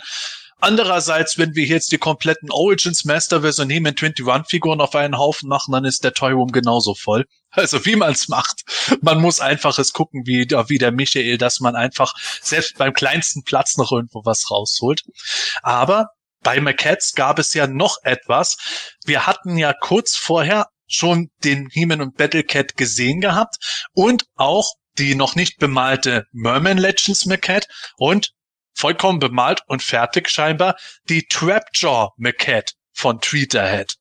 Und ja, Trapjaw ist ja eigentlich immer der Charakter, den viele irgendwo als totalen Favoriten, zumindest was das Design betrifft, ansehen. Wie steht ihr dazu? Ähm, sagt euch Trapjaw zu oder ja, erzählt mal. Also ich, dann steige ich direkt mal ein. Ich finde, ich finde den Trapjaw hat einfach so so ein auch das Farbschema und ähm, das sieht einfach gut aus. Und Trapjaw ist wie gemacht, finde ich, für so eine Statue mit den ganzen Details am Waffenarm. Fand ich ja auch bei 2000X schon super, den Trapjaw. Und diese Trapjaw-Statue bei 2000X ist meiner Meinung nach eine der besten überhaupt. Also die, die ist grandios. Ähm, bei mir ist natürlich hier wieder das gleiche ähm, wie beim He-Man auch wenn er mir noch so gut gefällt, ich glaube, ich werde mir den, würde mir den nicht holen, weil ich vielleicht würde ich es irgendwo unterkriegen im Zimmer, aber ich finde bei so Statuen, die, die muss man auch dementsprechend präsentieren, weil sonst man gibt ja auch wahnsinnig viel Geld dafür aus. Das ist nicht wie eine Origins-Figur, die ich einfach mal wo dazwischen stellen kann, sondern die, die muss ja auch wirken. Und da kommt es wahnsinnig viel auf äh, Präsentation an. Und ich finde, wenn man die Statuen dann irgendwo reinquetscht, dann sieht es einfach schon nicht mehr so gut aus. Ja. Ähm, werden, werden wahrscheinlich manche bei Origins und anderen Figuren auch sagen, aber bei Statuen finde ich es fast noch wichtiger, die Präsentation. Und ähm, Merman ist ja anscheinend die bemalte Version in der, in der, in der Firma oder in der Produktionsfirma in China ähm, deshalb hier nur die, die graue Version. Ähm, den haben wir aber auch schon mal gesehen. Den finde ich auch super. Also wenn ich die live sehe, ist der gleiche Fall wie bei Heeman, wobei ich da noch weniger Kritik habe bei, bei Merman und bei Trapjaw jetzt. Wenn man die live sieht, die, die, die hauen einem wahrscheinlich um. Das ist grandios und die schaue ich mir auch gern an. Wo ich wirklich arg überlegen müsste, wenn mal Webster kommen sollte. Ähm, dann, dann wäre ich schon, dann wäre ich arg am Zweifeln. Aber ich glaube, Sideshow habe ich gesehen, die bieten ja auch sogar einen Finanzierungsplan an. Also theoretisch, wenn man das jetzt aufsplittet auf ein Jahr, das dauert ja, glaube ich, nur ein Jahr, bis die verschickt wird, ähm, dann zahlt man halt pro Monat irgendwie 100, 110 Dollar oder 110 Euro. Dann ist es schon machbarer, ähm, für viele auch wahrscheinlich. Ähm, ja, aber ähm, solange da kein Webster kommt, äh, bin ich erstmal raus und selbst dann muss ich schwer überlegen. Hm. Mir gefällt tatsächlich der Kopf von Trapjaw nicht so gut. Äh, ich weiß nicht genau warum, vielleicht weil er irgendwie so lang gezogen ist oder ich weiß es nicht. Zähne sind auch überdimensional lang in dem Moment. Ähm, der Rest, den finde ich ganz okay. Also ich brauche das eigentlich gar nicht so unbedingt, dass der Arm so überladen ist mit so viel Panzerung und hier nochmal Slip und da, aber das gehört halt. Panzerung? Bitte? Panzerung? Ach so, ja, du meinst die Rüstung, die er trägt. Ja, Entschuldigung. Genau, ne? Also wenn, wenn du jetzt hier so auf der Rüstung, ne, das, das ist halt alles so super viel, finde ich. Ja, ich also, habe an den Panzer gedacht, der kommt. Ach so, nee, nee. Äh, also es ist für mich halt einfach so, weißt du, dann der hat denn so einen Arm so wieder, ne? Das ist so ein bisschen so, weiß ich nicht, der sieht aus wie Neinhalt Sieger aus Samurai Showdown 2 mittlerweile so, ne? Also das wird auch immer Anime-lastiger irgendwie. Da das brauche ich gar nicht so unbedingt, aber hier geht das noch einigermaßen. Also das kann man sicherlich noch machen. Übrigens hier ist ja nochmal das andere Bild von dem He-Man. Äh, wenn ich jetzt hier so das äh, Gesicht angucke, da wirkt er jetzt wieder schmaler vom Gesicht, aber mir persönlich jetzt schon wieder fast ein bisschen zu schmal und ein bisschen zu alt. Also das ist halt auch wieder so ein Ding. Äh, es ist irgendwie, weiß ich nicht, in den, in den einzelnen Aufsplittungen Ah, mir gefallen ja so, also Merman gefällt mir ziemlich gut, äh, von dem, was sie jetzt so am Unbemalten irgendwie sehen kann. Wie er dann hinterher bemalt aussieht, muss man dann gucken. Ähm, das ist vielleicht einfacher, so von den Gesichtsproportionen her oder so, weil er halt einfach mehr Monster-Look ist. Aber ich habe manchmal das Gefühl, die Leute tun sich halt immer doch noch wieder mit so einem menschlichen Gesicht ein Stück weit schwer, keine Ahnung. Ähm, ich würde auch verzichten, es ist mir tatsächlich zu teuer, aber ähm, ansonsten sind die schon alle sehr gut geworden, denke ich. Also das, da kann man eigentlich so gesehen nicht meckern. Der Preis ist natürlich immer so eine Sache, äh, das muss dann jeder für sich selbst entscheiden. Ja, um, um da auch noch gleich äh, in, in die Kerbe mit reinzuschlagen, sozusagen. Das ist natürlich halt, äh, also dieser High-End-Collectible-Markt, ähm, gerade was Statuen angeht, das ist natürlich ein, ein sehr kleines und feines Klientel, wo äh, dann eben die Leute sagen, ja, wenn ich mir jetzt einmal im Jahr irgendwie so eine Statue hole und zahle dann da irgendwie äh, 800, 900 Dollar all in, ähm, ja, jedem Tierchen sein Pläsierchen, also ist völlig okay. Ähm, ich muss aber auch sagen, der Trapjaw, ich ich, glaube, ich verstehe, was du meinst, Gordon. Äh, das, ich finde auch der, der Unterkiefer, das Kinn ist sehr, sehr ausladend langgezogen. Ähm, mhm. Das ist schon, wirkt ein bisschen, bisschen strange und ähm, dass das jetzt sozusagen der, die, der Waffenarm so eine Mischung ist. Also mich erinnert schon fast ein bisschen an die typischen Rüstungselemente, die sie bei den Mythic Legions jetzt äh, viel einsetzen, bei den Four Horsemen. Äh, so eine Mischung aus diesem, diesem Cyborg-artigen und einer klassischen, einem klassischen Pauldron sozusagen bei einem, bei einem Ritter. Ähm, ist irgendwo ein interessanter Stilbruch, aber ähm, ich finde auch, dass der 2000X da noch ein bisschen, ein bisschen straighter designt war. Ähm, und der Merman ist meiner Meinung nach aber tatsächlich vollkommen on fleek. Der Merman, also wir haben ja auch schon bemalte Bilder äh, gesehen. Der ist wirklich perfekt. Also für mich war bis dato eigentlich immer die 2000X äh, Minibust von Neka das Nonplusultra, was ein Merman anging vom Design her und das schlägt jetzt der Tweeterhead eindeutig nochmal. Hm. Mhm. Ja, der Merman, ich finde den auch ganz gut gelungen und äh, ich stimme auch damit überein. Den Trapjaw finde ich nicht so gut. Aber das liegt auch wahrscheinlich dran, weil ich habe das ja immer es, es klingt verächtlich, es soll nicht so sein. Jeder, soll das kaufen, was er mag, aber ich mag irgendwo diesen, ja, so ein bisschen World of Warcraft-Stil bei den äh, Maquettes oft nicht, wo ich dann das Gefühl habe, so jede Rüstungsfläche muss da noch ein Ornament haben und da eine Verzierung und so. So total unrealistischer, überbordender Detailreichtum.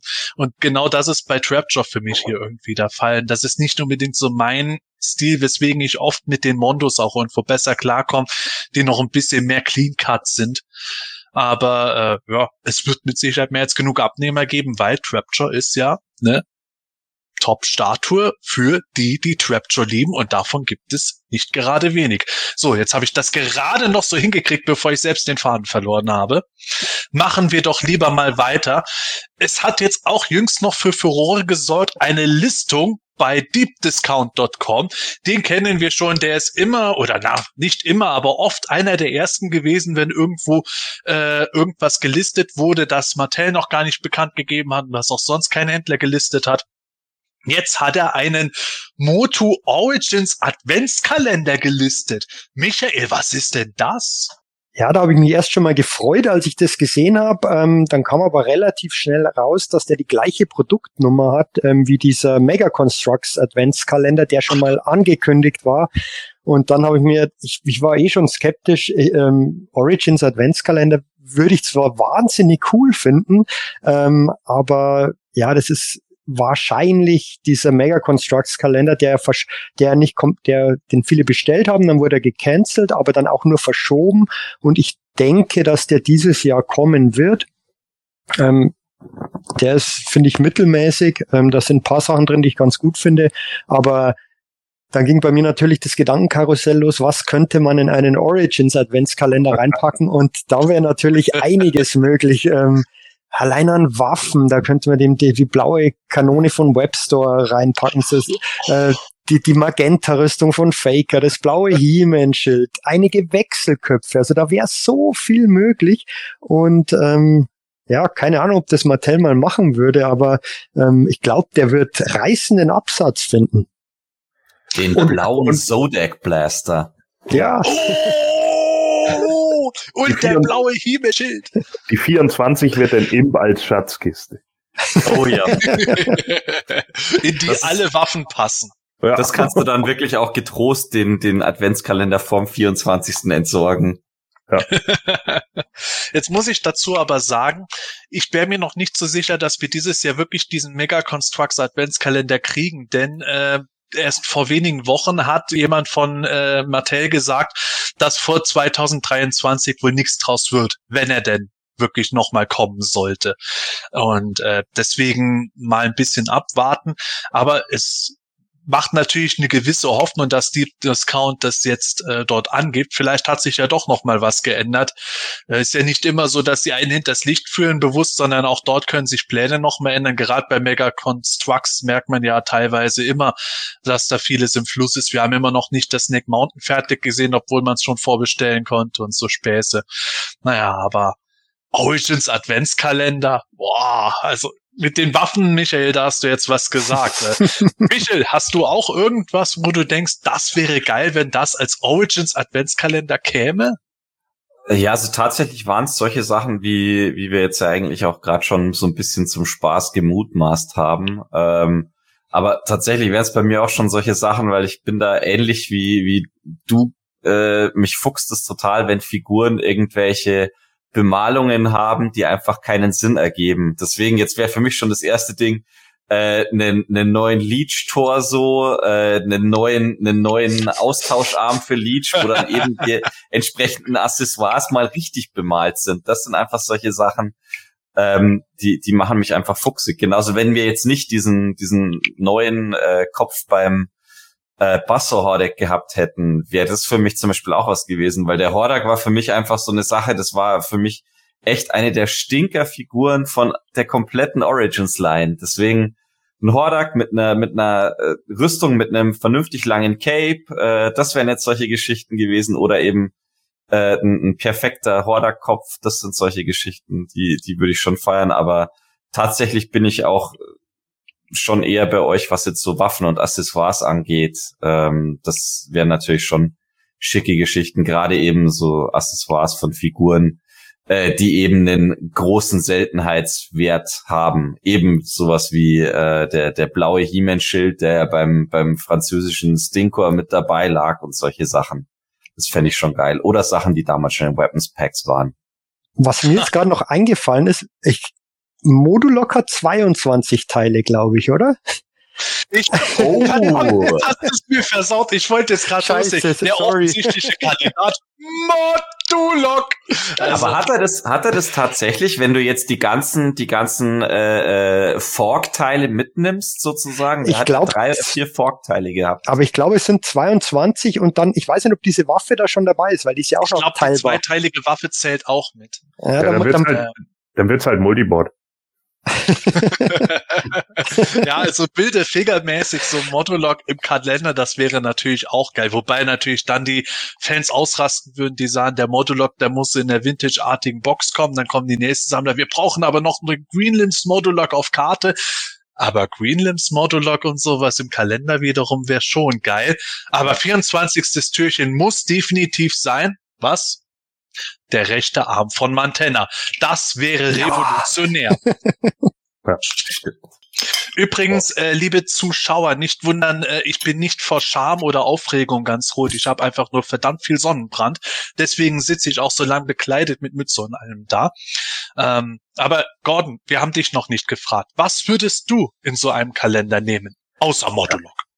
Ja, das wäre bei mir nicht viel anders als bei euch, außer dass man vielleicht noch Mini-Meteorps da reinmachen könnte. Nein, Quatsch. Äh, ja, ich wusste das selbst erst wieder. Oh, Meteorps. Nein. So, ja.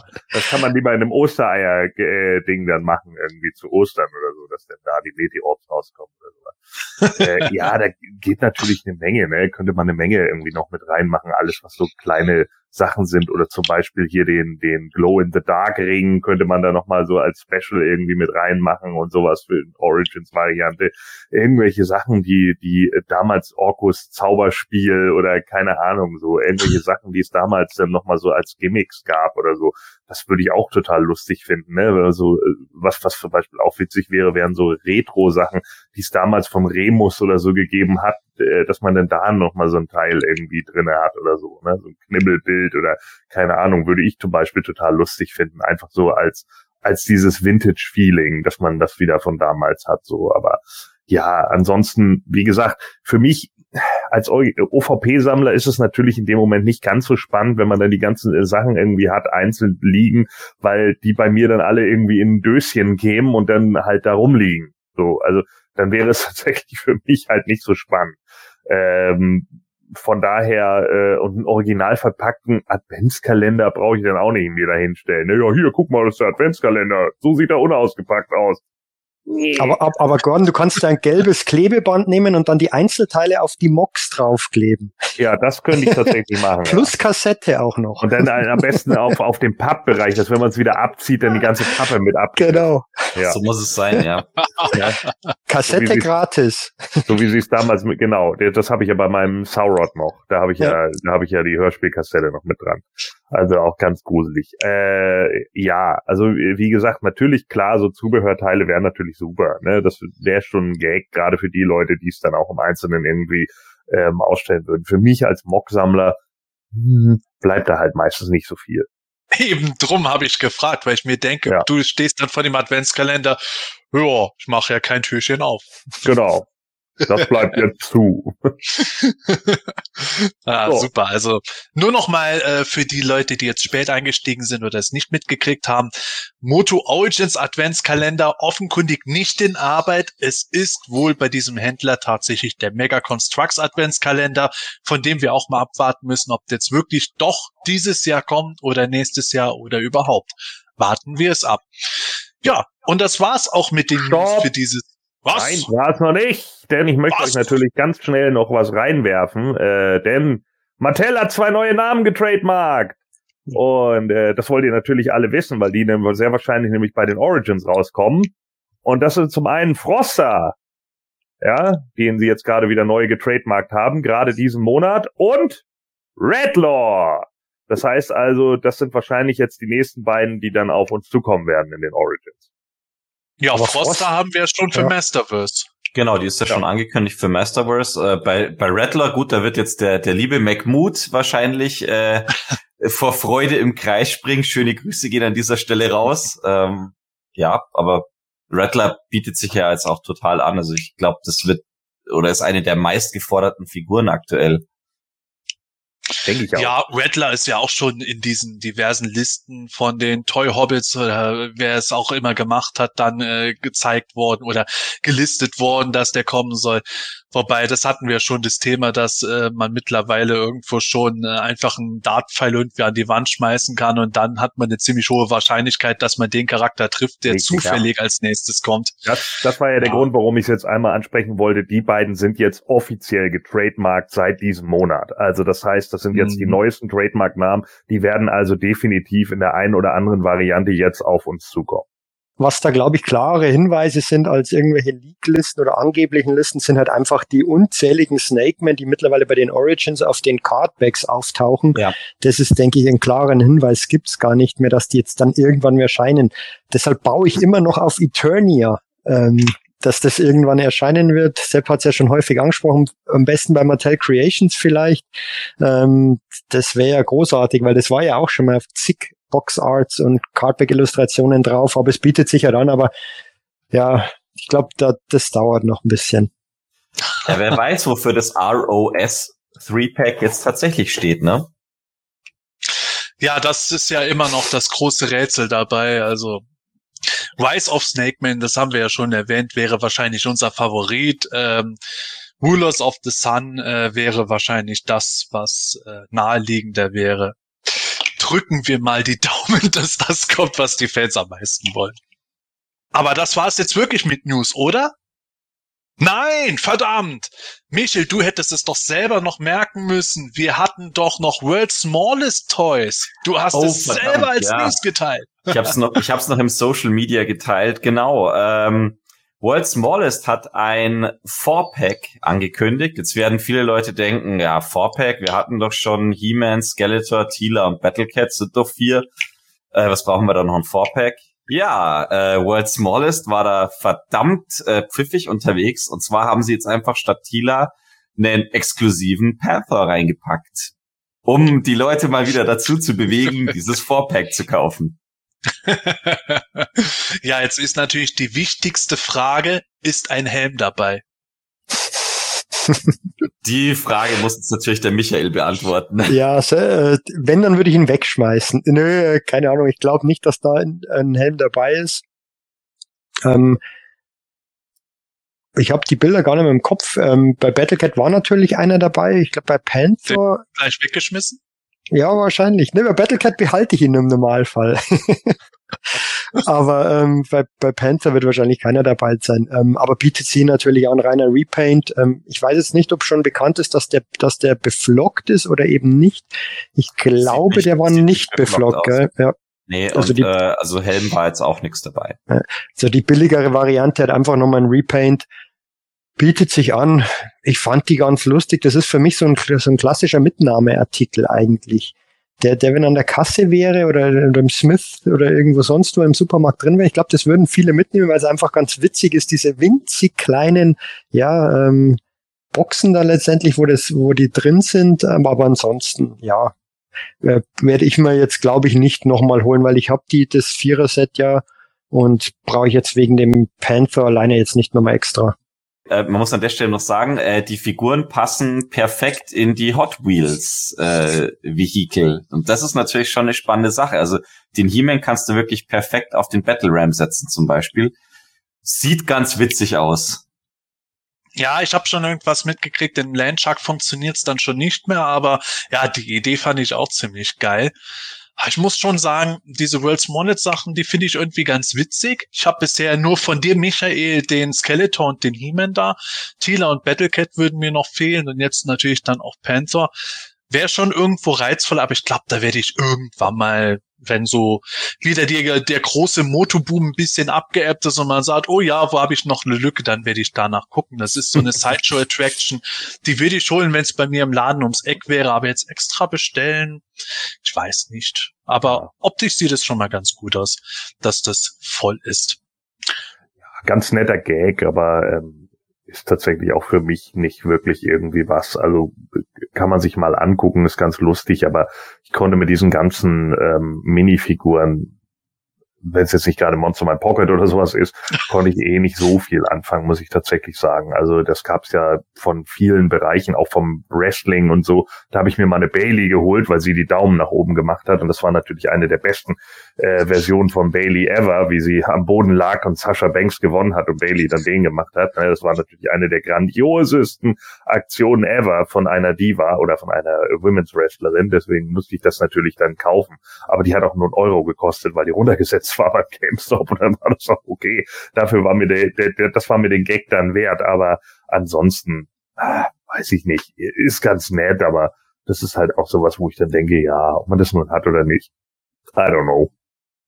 Ja, das ist, wie gesagt, Sideshow Attraction, so wie die Eternia Minis auch aus meiner Sicht. Aber schauen wir mal, äh, wo dieses Set vielleicht noch überall erhältlich sein wird. Bisher irgendwie nur auf Amazon angeblich für den 20.06. gelistet. Ich habe jetzt auf Amazon bei der ersten Suche das nicht gefunden, kann es deswegen nicht selber nachprüfen, aber ja, ihr wisst es ja, mittlerweile ist es immer so ein lustiges Glücksspiel, wann was wo wirklich wie erscheint. Schauen wir einfach mal. Und damit haben wir es wirklich mit unseren News fertig und wir können zu unserem Hauptthema kommen. Kurz vorher aber noch, liebe Zuschauer, liebe Hörer, wie gesagt, wenn ihr eine Frage an uns habt, schickt uns die gerne per E-Mail an quartett.planeteturnia.de und wenn euch der ganze Bumsi gefällt, lasst uns Sterne da, macht eine gute Bewertung, einen Daumen hoch, einen schönen Kommentar. Wir freuen uns drüber und ja, damit kommen wir zum Hauptthema. Wir haben die Masters of the Universe Revolution vor uns. Das war eine schöne Überraschung. Die wurde von Netflix präsentiert. Wir haben bisher noch nicht viel dazu gehört. Wir wissen nur so viel. Das ist die Fortsetzung von Masters of the Universe Revelation. Und wir haben nur einen kleinen Text bisher dazu bekommen. Wir haben die Information, es soll fünf Folgen kommen. Wobei wir nicht einmal wissen, bleibt es bei den fünf Folgen oder kommt danach nochmal was.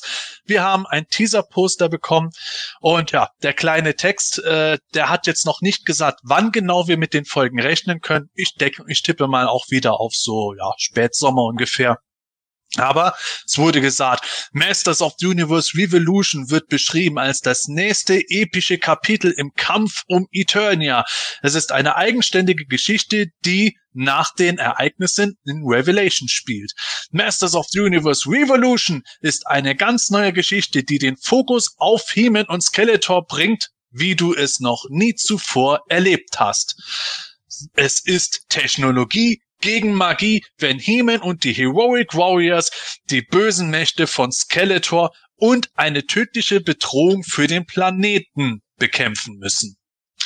Ja, das ist mal einiges, was sie versprechen.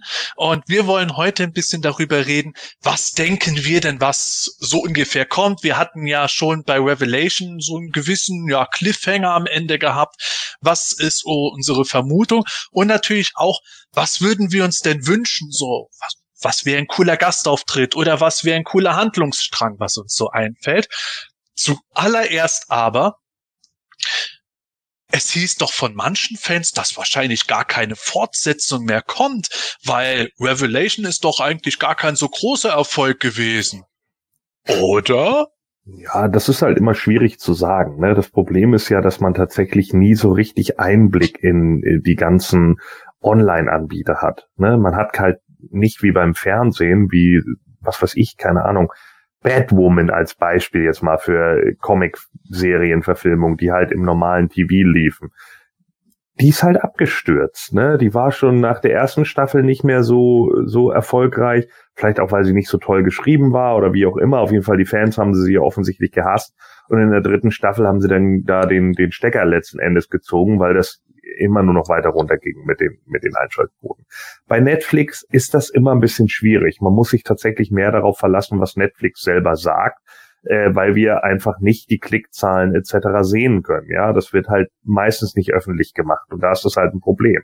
Ich finde es zum Beispiel super schade, weil eine Serie, die ich unglaublich gerne mochte, nämlich, ich weiß nicht, ob ihr die gesehen habt, Mindhunter, die hatte, ja. ähm, hat zwei Staffeln bekommen. Äh, da geht es um die Entwicklung des äh, CIA, FBI und wie sich da äh, über äh, tatsächliche ähm, ja Massenmörder oder auch Triebtäter, wie, wie sich da so die, die psychologische äh, Geschehen in der Polizei entwickelt hat und wie sie eben angefangen haben, tatsächlich solche ähm, ja Special Units zu gründen. Und die haben die die äh, Killer etc. über von Charles Manson bis hin zu äh, haben sie wirklich so gecastet, dass sie den Originalen auch noch ähnlich sehen. Ne? Also die die Serie ist absolut gruselig, die ist richtig geil. Fand die super stark, beides super stark gespielt und irgendwann, ähm, nachdem die Fans dann angefragt haben bei Netflix, haben die gesagt, ja, nö, haben nicht so viele geklickt, kommt wahrscheinlich keine dritte Staffel mehr.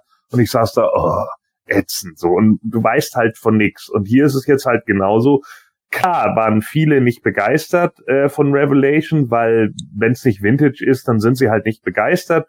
Wir waren ja begeistert von der ersten Staffel, bei der zweiten haben wir gesagt, ist okay, aber sind so ein paar Sachen, die waren ein bisschen doof gemacht. Ne? Gut, kann man so sagen, aber deswegen sagt man ja nicht, ja, ich will nicht, dass es weitergeht. Ich glaube, ähm, da sind auch wieder viele, die einfach nur schreien, weil sie die Serie halt nicht so toll fanden und dann gesagt haben, ja, deswegen wird sie wahrscheinlich abgesetzt.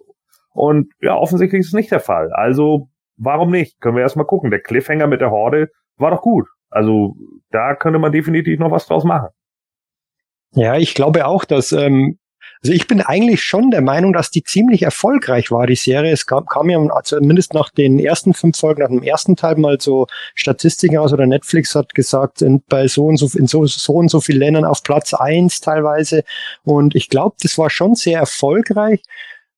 Ähm, vom, von der gefühlten Wahrnehmung war es halt anders, weil es von vielen so destruktiv angegangen wurde, weil, weil so viel, weil so ein großer Shitstorm war von einer sehr lauten Gruppe, die dann auch dementsprechend ähm, die Macher permanent beleidigt haben, ist mir heutzutage, Star Wars-Fans können da ein eigenes Lied davon singen. Ähm, wie, oder den Star Wars-Fandom, wie das halt so abläuft, ja. Ähm, und dann, dann geht das ein bisschen unter, dass es doch eigentlich bei sehr, sehr vielen Leuten gut ankam, weil die, die, die meckern und natürlich bei YouTube sind sofort paar Videos draußen, die wollen halt ihre Klicks und, und, und renten dann ab und die Leute klicken drauf, weil es halt einfach Clickbaiting ist und weil, weil sich halt auch manchmal besser verkauft, so funktioniert halt vieles. So negative Schlagzeilen verkaufen sich halt einfach besser. Ähm, aber ich glaube, da darf man sich nicht täuschen lassen. Ähm, war ja auch im Gespräch, warum der He-Man 21 Cartoon ähm, schon dann weitergegangen ist und von Revelation ähm, und jetzt Revolution hat man ewig lang nichts gehört. Ich glaube halt einfach, dass der ungleich aufwendiger zu produzieren ist einerseits, andererseits sind da ganz andere Sprecher auch teilweise nochmal dabei und ähm, ganz anderer Showrun, also Kevin Smith, der wird sonst auch diverse andere Sachen zu tun haben. Man kann jetzt nur hoffen, dass, dass diese Destruktivität, die da teilweise geherrscht hat, ähm, nicht zu viel Einfluss genommen hat. Ähm, aber da es jetzt weitergeht, ja offensichtlich nicht, auch wenn es schade wäre, wenn es wirklich nur fünf Folgen wären. Ja, also man muss da auch ein bisschen bedenken, ähm, dass sich normalerweise Leute, die etwas ablehnen, viel, viel stärker mobilisieren als Leute, die jetzt neutral gegenüberstehen oder die etwas feiern. Also ich muss auch ganz klar sagen, wenn mir irgendwas gefällt, dann mobilisiere ich jetzt nicht gleich alle anderen Leute in meinem Umfeld und sag, ja, du findest es doch bestimmt genauso geil wie ich, oder? Und jetzt sag doch mal, jetzt stimm bitte überall bei Rotten Tomato ab und äh, vote das hoch und solche Geschichten. Und deswegen sind diese Portale wie Rotten Tomato und IMDb halt auch überhaupt nicht aussagekräftig. Das andere mit YouTube und dem ganzen Rant in den sozialen Medien habt ihr ja auch schon gesagt klar, das ist Clickbaiting, äh, solche Schlagzeilen, die sind halt nun mal ja, populistisch möchte ich jetzt noch nicht mal unbedingt sagen, aber ich meine, es ist, so, es ist die ganze Medienlandschaft aufgebaut.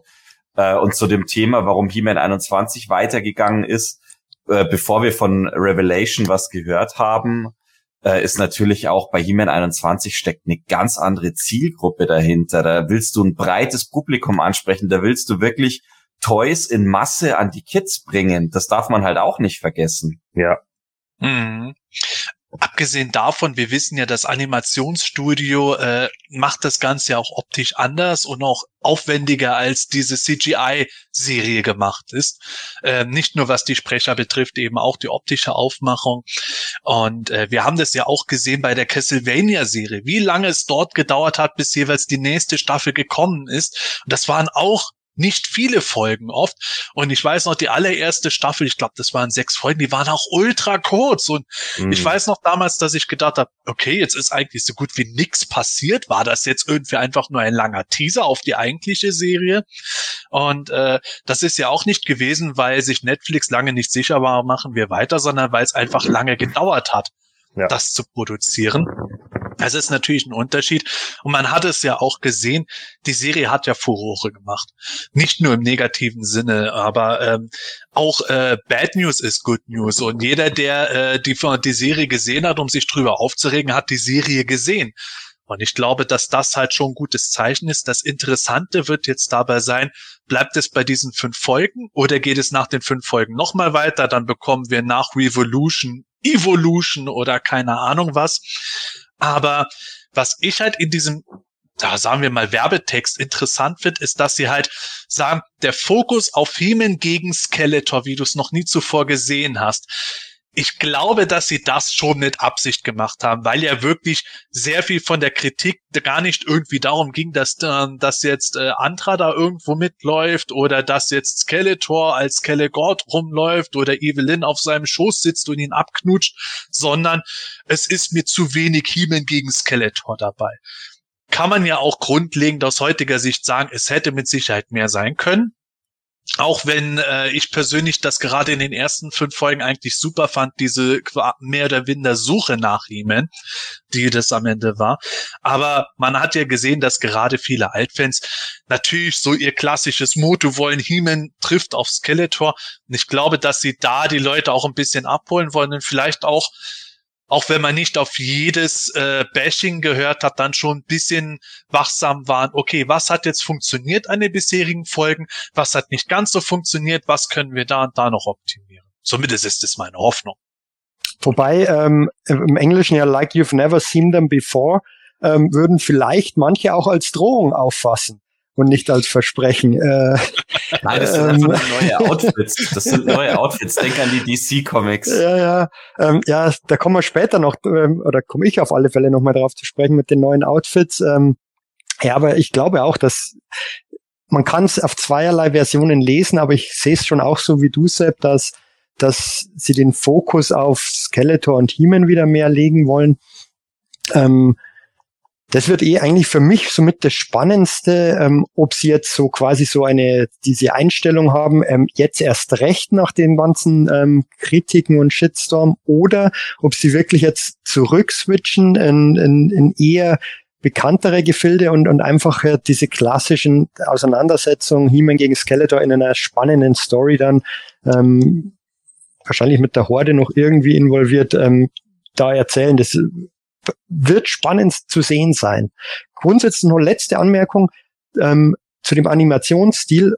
Das haben ja wir auch als großes Problem ausgemacht, in der, vor allem im zweiten Teil der ersten Staffel, dass so wahnsinnig viel da reingestopft wurde. Ähm, diese, diese Serie ähm, bräuchte dringend ähm, einfach mehr Episoden aus meiner Sicht du, du müsstest das viel länger ziehen, aber dann wird es wahrscheinlich so teuer und zieht sich so lange, dass das halt nicht möglich ist. Wenn, wenn ich weiß, ich habe da 20 Episoden Zeit, was zu eine Geschichte zu erzählen, dann kann ich sie, oder 13 oder 14 oder 15, dann kann, dann, dann, dann kann ich sie halt ganz anders erzählen und muss nicht alles so reinquetschen, weil das war ja damals, soweit ich mich noch erinnern kann, unser Hauptkritikpunkt bei dem zweiten Teil der ersten Staffel ja. eben. Breakneck Speed, irgendwo Skeletor ist gefühlt gerade erst irgendwo wieder auferstanden und hat Eternia äh, so mehr oder minder in seiner Hand und schon ist es wieder vorbei und ja, das würde ich auch tatsächlich so sehen. Deswegen ist es für mich auch interessant. Bleibt es bei den fünf Folgen oder stapeln sie jetzt einfach mal tief und kommen dann am Ende, haha, ihr seht, es geht doch noch mit weiteren fünf weiter oder wie auch immer. Ähm, da würde ich jetzt auch mal direkt zu diesem Punkt kommen, was wir eigentlich noch ähm, so denken, was in diesen fünf Folgen passieren wird bei Revolution. Ähm, hab gerade im Live-Chat einen wunderschönen Kommentar gelesen vom Weedstar, der meint, das wird Heroes vs. Evils und am Ende der fünften Folge offenbart sich die Horde. Wir wissen ja auch von dem Cliffhanger her, Skeletor wird da, Achtung, Spoiler, wer es nicht bisher gesehen hat, jetzt vorspulen. Skeletor wird vom Motherboard mehr oder minder infiziert und wird dazu eine Art Tech-Skeletor. Und dann offenbart das Motherboard sich äh, mit dem Horde-Symbol. Ich glaube tatsächlich auch, oder das vermute ich zumindest, dass wir in dieser Serie die Horde gar nicht von Folge 1 an nonstop irgendwie prominent und groß dort sehen werden, sondern dass sie da schon ein bisschen einen an der langen Leine halten könnten dass sie dann sagen, okay, jetzt bereiten wir das langsam vor und die ganzen Fans so, wir wissen doch, dass die Horde und wo bleibt die denn dann so? Und dann wird es vielleicht so als Bedrohung, die allmählich kommt, im Hintergrund angedeutet und erstmal geht es darum, dass der, keine Ahnung, Motherboard infizierte Laserlight Skeletor, der wie auch immer er dann aussehen wird, gegen He-Man irgendwie kämpft. Und ich könnte es mir wirklich vorstellen, dass der Cliffhanger der fünften Folge erstmals wirklich Hordak präsentiert. Äh, nach dem bisherigen Mattel-Schema würde das dann dazu führen, dass wir in einer der nächsten Masterverse-Toylands schon äh, Hordak als äh, Revolution-Figur lange sehen werden, bevor wir überhaupt wissen, dass er in der Serie so und so auftauchen wird. Ja. Dann spoilern sie uns wieder. Aber ich kann mir das schon vorstellen, dass sie so ein bisschen so einen an der langen Leine da führen und äh, noch ein bisschen das hinauszögern wollen, bevor die Horde wirklich groß auftaucht, weil es eben auch, denke ich, viel über Skeleton hier noch zu erzählen geben wird. Ja, finde ich, ähm, würde ich aber tatsächlich ein bisschen schade finden sogar, weil ähm, gerade da, glaube ich, eine wahnsinnig interessante Dynamik entstehen könnte zwischen Skeletor und Hordak dann. Und meinetwegen auch Evelyn noch. Ähm, ich finde, ich, ich meine, ist ja bekannt, ich finde die Evils generell immer ein bisschen spannender. Und ähm, nur diesen Kampf zwischen, in Anführungszeichen, nur diesen Kampf zwischen He-Man und Skeletor, das, das kann auch wahnsinnig gut sein. Aber gerade wenn da, meine, muss jetzt nicht dominant sein, Hordak, aber dass, dass, dass der bisschen mehr damit drin ist, ähm, ja, kommt drauf an, wie sie die Toys auch weiterführen wollen, weil es wäre natürlich dann schon sinnvoll, wenn sie dann dementsprechend die Toys beim Masterverse rausbringen würden und dann vielleicht sogar am Ende dieser Staffel schon auf die, in, in irgendeinem Teaser zumindest auf die Snake Man hin teasern oder ähm, ja, es wurde ja schon gesagt, dass zum Beispiel Shira nicht erscheinen wird. Hat, glaube ich, mit der rechten Situation zu tun. Sie könnten es aber mit einer Grauzone umgehen und vielleicht dann irgendwie Despara zeigen oder so am Schluss. Ähm, würde Oh. würd, würd ich, würd ich einen ziemlich coolen Teaser finden und vielleicht gibt's ja bis dahin ist die rechte Situation dann eine andere oder geklärt. Ähm, sowas in der Art. Ähm, ja, aber für mich ist wahnsinnig schwer vorherzusagen, was da passiert. Ähm, kann natürlich sein, dass es wie wieder wieder so eine epische Geschichte wird, weil Rob David ja wieder maßgeblich beteiligt sein wird und der wissen wir ja von, von seinen Comics, ähm, Eternity War etc., dass der auf sowas steht. Ähm, da komme ich danach nochmal drauf zu sprechen, aber das könnte ich mir, das könnte ich mir vorstellen, dass es wieder in diese Richtung geht. Ja, das hast du jetzt gerade ganz gut angesprochen. Da würde ich den Michel mal fragen. Äh, wenn es um das Power geht, da reden wir eigentlich von Adora oder Shira vielmehr. Da gab es doch auch schon eine Aussage, was Princess of Power betrifft. Ja, es hat da schon mal die Aussage gegeben, dass das halt rechtlich aktuell nicht möglich ist, weil die Rechte für She-Ra und Princess of Power halt derzeit bei DreamWorks liegen. Ähm, es gibt ja bei Amazon äh, aktuell eine Realserie zu She-Ra, die sich gerade im Produktionsstadium oder in der in der frühen Produktions Vorproduktionsphase äh, befindet. Also sprich, man weiß zumindest schon grob, wer irgendwie mit involviert sein wird. Äh, man weiß auch, dass DreamWorks mit dabei sein wird, aber es wird nichts mit der DreamWorks She-Ra Serie zu tun haben. Deswegen schließe ich eigentlich She-Ra Despera erstmal grundlegend aus, ähm, weil das einfach nicht funktionieren wird, wenn DreamWorks jetzt halt da aktuell noch was in der Pipeline hat, dass die die Rechte für She-Ra da irgendwie für Kevin Smith und Rob David irgendwie zur Verfügung stellen würden. Ich wäre aber tatsächlich, also ich bin bei so einer Mischung von von euch beiden da, äh, was das Ganze angeht. Also ich bin auch absolut der Überzeugung, dass wir Hordak in den ersten vier Folgen mit Sicherheit gar nicht zu sehen bekommen, sondern dass das tatsächlich eher wie so ein Damoklesschwert über Eternia schwebt. Man hat jetzt äh, durch die Offenbarung von von Motherboard als etwas was mit der Horde zu tun hat, auf alle Fälle jetzt die Bedrohung lokalisiert oder angeteasert bekommen. Man bekommt die Horde als irgendwas Übermächtiges jetzt erstmal schon so leicht, so, so leicht angeschmeckt sozusagen. Und ähm, ich könnte mir aber durchaus vorstellen, dass es schon in einen, in einem Handlungsstrang eben genau auch wegen Rob David äh, aller Eternity War enden könnte oder münden könnte. Und ich glaube eben auch, mit den fünf Folgen wird's bei Weitem noch nicht alles gewesen sein, sondern ich glaube auch, das wird jetzt so das Intro zu nochmal was ganz, ganz Großem. Etwas ganz, ganz Großes könnte da natürlich auch sein, wenn Skeletor jetzt mit seinem Technovirus äh, in den Weltraum düst und auf Denebria landet. Da kämen die New Adventures. Das, da kommen wir zu dem Punkt, was ich mir wünschen würde. Ganz äh, banal würde ich mir tatsächlich mehr New Adventures daran wünschen. Aber wir sind ja noch bei dem Punkt, äh, was geschehen könnte. Ähm, Gordon, es wird ja äh, was davon erzählt, dass so Technologie auf Magie prallen würde. Technologie verbindet man ja eigentlich auch mit der Horde, Ja. könnte jetzt aber auch auf Skeletor, Triclops und Co. zutreffen. Was denkst du, was wir sehen werden? Ja, also ich, ich halte den New Adventures Skeletor momentan gar nicht für so unwahrscheinlich äh, tatsächlich, nachdem er jetzt ja äh, da schon diesen Technovirus da impliziert bekommen hat von der Screech-Statue, die dann ja eine weibliche äh, Evil Sorceress, äh, keine Ahnung, ob das ein Cyborg werden wird oder was weiß ich nicht was so. Äh, Das Motherboard. ja, genau. Also, ne, wo wir da ja nicht genau wissen, so wird das, wird das jetzt ein Cyborg oder wird das eine fest eigenständige Figur oder sowas. Können wir schon vorstellen, stellen, dass das dann so eine, so ein, ja, so eine Art Golem für Hordak wird. Ne? Ich, ich vermute, so der Cliffhanger zur, zur Serie wird irgendwie sein, dass man Hordak kurz sieht. Also ein weiß ich nicht, nur die, die, die eine Hälfte seines Gesichtes mit einem leuchtenden roten Auge oder sonst irgendwie was. Das wird, glaube ich, so eine Art Cliffhanger sein, dass die Leute dann denken, ah ja, okay, jetzt nur ist er da. Den ne? roten, durchsichtigen Hordak-Schädel werden wir sehen. Genau, das könnte auch passieren. Oder so ein metallenden mit so Scheren und dann ist es doch Sidejob. Das wäre wär schon wieder revolutionär. Ja. ja, nee, also keine Ahnung. Eben, ich denke, da kann man definitiv was draus machen und ich denke auch, man kann, äh, man könnte hier tatsächlich auch ein, ein äh, ja, ich hätte da gar kein Problem mit, auch ein paar NA-Charaktere damit reinzubringen. Warum nicht? Warum sollte man denn äh, das nicht irgendwie äh, versuchen miteinander zu verbinden, dass Skeletor eventuell dann auch auf einen anderen Planeten fliegt und sich dann neue Kämpfer noch holt, um da irgendwie mitzumachen? Ich meine, hallo, dann hätten wir endlich mal das Crossover. Flock könnte auf Beastman treffen. Wie gut ist das denn bitte? ja, also äh, oder oder hier Kalamar auf Merman. Ich wollte gerade sagen, Slash hätte eigentlich noch mehr Battle of the Wits. Ja, genau, ne, kriegen sich dann äh, in die Haare so, deswegen, wieso, ich bin doch der Herrscher der Meere, ja, aber nicht hier.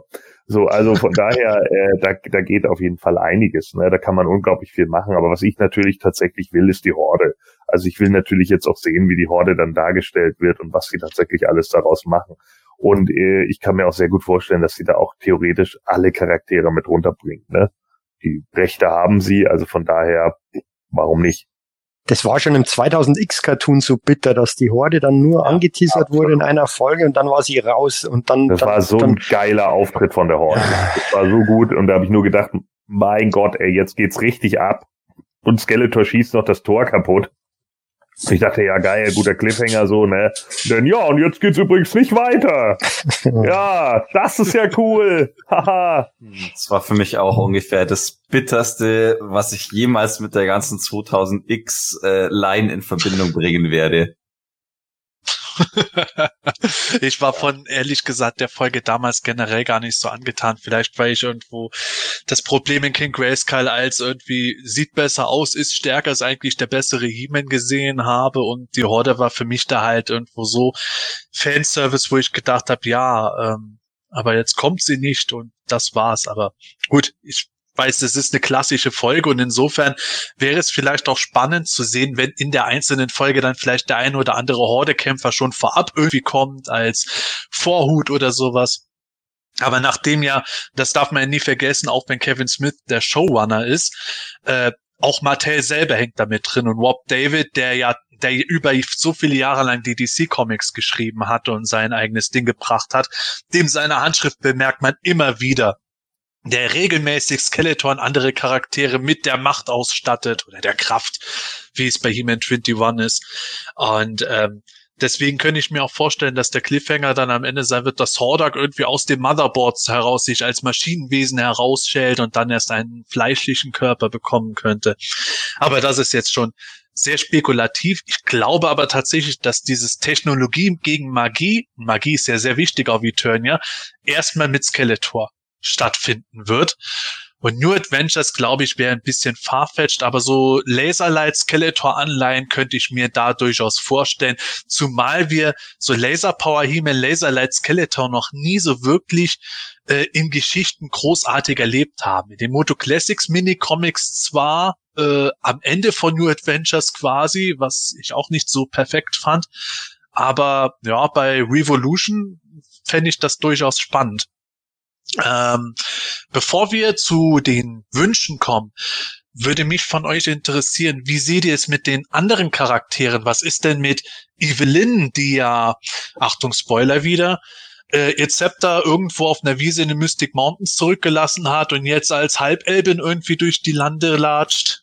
Oder Tila, die jetzt äh, die neue Zauberin von Grayskull ist? Oder auch König Randor, weil auf dem Teaser-Poster sehen wir ja die Krone von Randor zusammen mit dem Zauberschwert von He-Man und Skeletor im Hintergrund.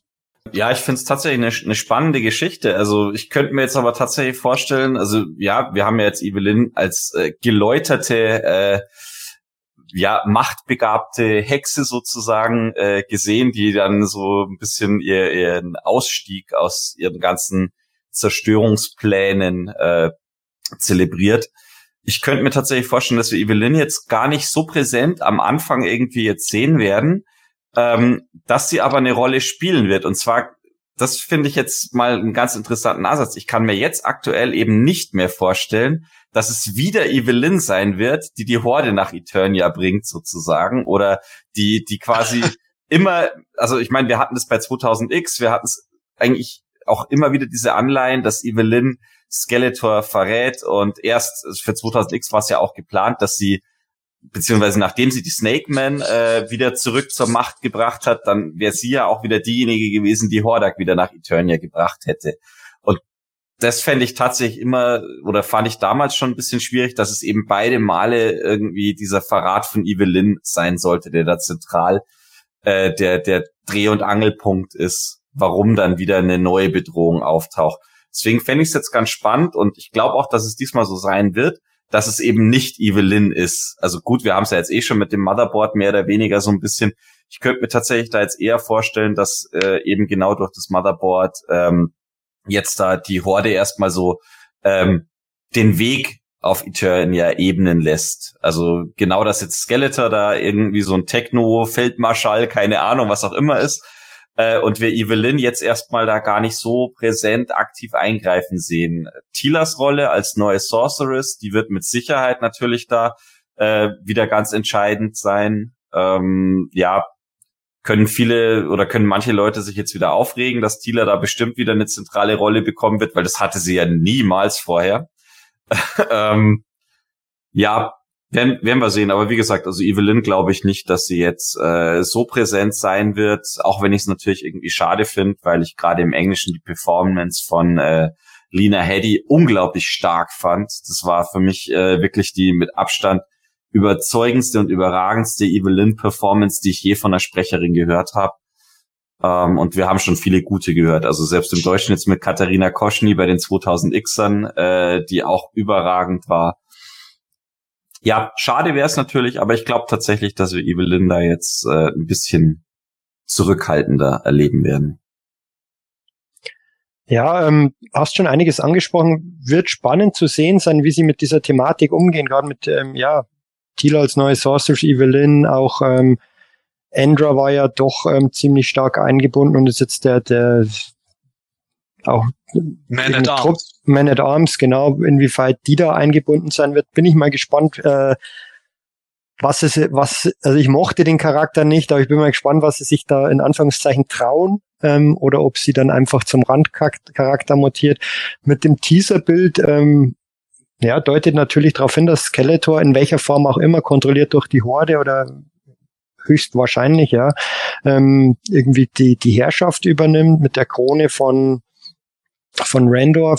Vielleicht, weiß ich nicht, ähm, dass, dass, dass sämtliche ähm, Heroic Warriors in den Untergrund gedrängt werden. Gab es ja auch schon diverse Male bei Rob David in den Comics. Also es wird, glaube ich, schon viel, viele Anleihen wieder aus diesen Comics letztendlich geben, ähm, weil Rob David das einfach gerne macht, ähm, da viel mit drin steckt, ähm, teilweise, also teilweise richtig gute Sachen, wie ich finde, teilweise Sachen, die, die ich jetzt persönlich nicht so gut finde, aber ähm, gehe ich mal davon aus. Aber wie gesagt, ich tue mich da oder ich habe mich selten so schwer getan, vorherzusagen, was da passiert, weil eben, weil weil es so unberechenbar ist, inwieweit sie auf diese, diese, diese laute, klein oder nicht klein, aber vor allem laute ähm, Fanbase eingegangen, gehen, die halt da wirklich destruktiv unterwegs waren. Und das wird sich zeigen. Wir haben ja nun auch kritisiert oder so, ne? Aber äh, ich finde immer, das muss so in einem Rahmen bleiben. Ich habe irgendwie momentan das Gefühl, dass äh, toxisches Fandom das ist ja nicht nur beim Motu so, ne? Das ist auch, also im Wrestling sehe ich das auch jeden Tag. Äh, es hat irgendjemand letztens mal die Frage gestellt in einem Ami-Forum, sag mal, kann es sein, dass die toxische Wrestling-Fan, äh, oder dass die Wrestling-Fangemeinde die toxischsten Fans überhaupt hat? Und da habe ich gesagt, nee, ich glaube, die toxischsten Fans haben tatsächlich immer noch Fußballer. Ja, weil die haben Hooligans und die verprügeln sich auch untereinander. Also ich habe selten Star Wars Leute aufeinander losgehen sehen und sich die Fresse einhauen wegen, nee, Palpatine darf gar nicht mehr leben in Teil 9. So, ja, also das ist, äh, so weit geht's dann doch wieder nicht. Aber ihr habt natürlich recht, es ist natürlich vollkommen lächerlich, wenn da irgendwie Schauspieler oder auch ein Kevin Smith dann irgendwie angegangen werden, so von wegen, ja, hier, du hast unser Leben ruiniert wegen irgendeiner Serie und keine Ahnung. Ne? Irgendwo, irgendwann hört's dann auch mal auf. Äh, Kritik, finde ich, sollte dann immer, zumindest sollte man dann erstmal einen Gegenvorschlag haben. Ne? Warum warum fand ich Dinge nicht so gut? So, warum, warum ging mir das auf den Sack? So, und ja, mir geht das ja auch teilweise auf den Sack, wenn Hollywood denn da irgendwie plötzlich wieder so ihren Anklang hat. Ach ja, wir haben in den 60er Jahren Mexikaner mit äh, Texanern belegt. So, das ist uns jetzt peinlich. Also machen, sind wir jetzt mal besonders woke und es ist so dermaßen aufgesetzt, dass jeder nur noch mit den Augen rollt. Da bin ich auch kein Fan von, ja, weil denn jeder weiß irgendwie, dass es nur so eine, so eine Agenda gilt, die dann einfach peinlich ist und die Charaktere auch nicht gut geschrieben sind. Nur das gilt halt nicht nur für weibliche Charaktere oder für äh, People of Color Charaktere, das gilt doch genauso für männliche Charaktere. Wenn die scheiße geschrieben sind, sind sie scheiße geschrieben. So ist doch vollkommen irrelevant, was das dann ist. So weißt du, ich gucke mir dann den Kram nicht an. Also das, das sind dann eben so, so oder ich guck's mir an und sag mir dann halt irgendwann, Alter, da, da wäre so viel mehr drin. Wie oft ich das beim Wrestling jetzt schon hatte, wenn wir da beim Montag drüber reden oder so, wo ich einfach gedacht habe, mein Gott, ihr habt alle Mittel da, ja, ihr habt, ihr habt gerade coole Charaktere, Charaktere, die auch wresteln können. Ihr habt jetzt eine Storyline aufgebaut und ihr macht sie in vier Wochen kaputt.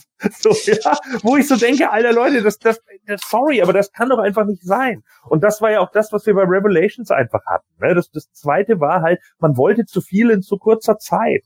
Und das ist halt genau das Problem. Manchmal muss man es halt ein bisschen länger köcheln lassen als es irgendwie nur durch die Mikrowelle zu jagen. Und das ist halt genau das Problem, so. Und da, das ist eigentlich das, wovor es mir bei Revolution mehr graut als das andere.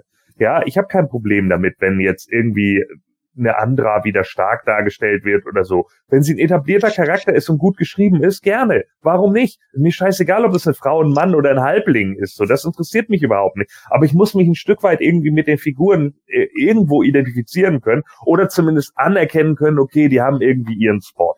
Und was mir tatsächlich bei Revelation eher auf den Sack gegangen ist, ist, dass es halt immer so äh, alles so gehen muss, während man bei anderen Sachen sich Zeit lässt, wo ich dann so denke, das ist doch vollkommen unerheblich so.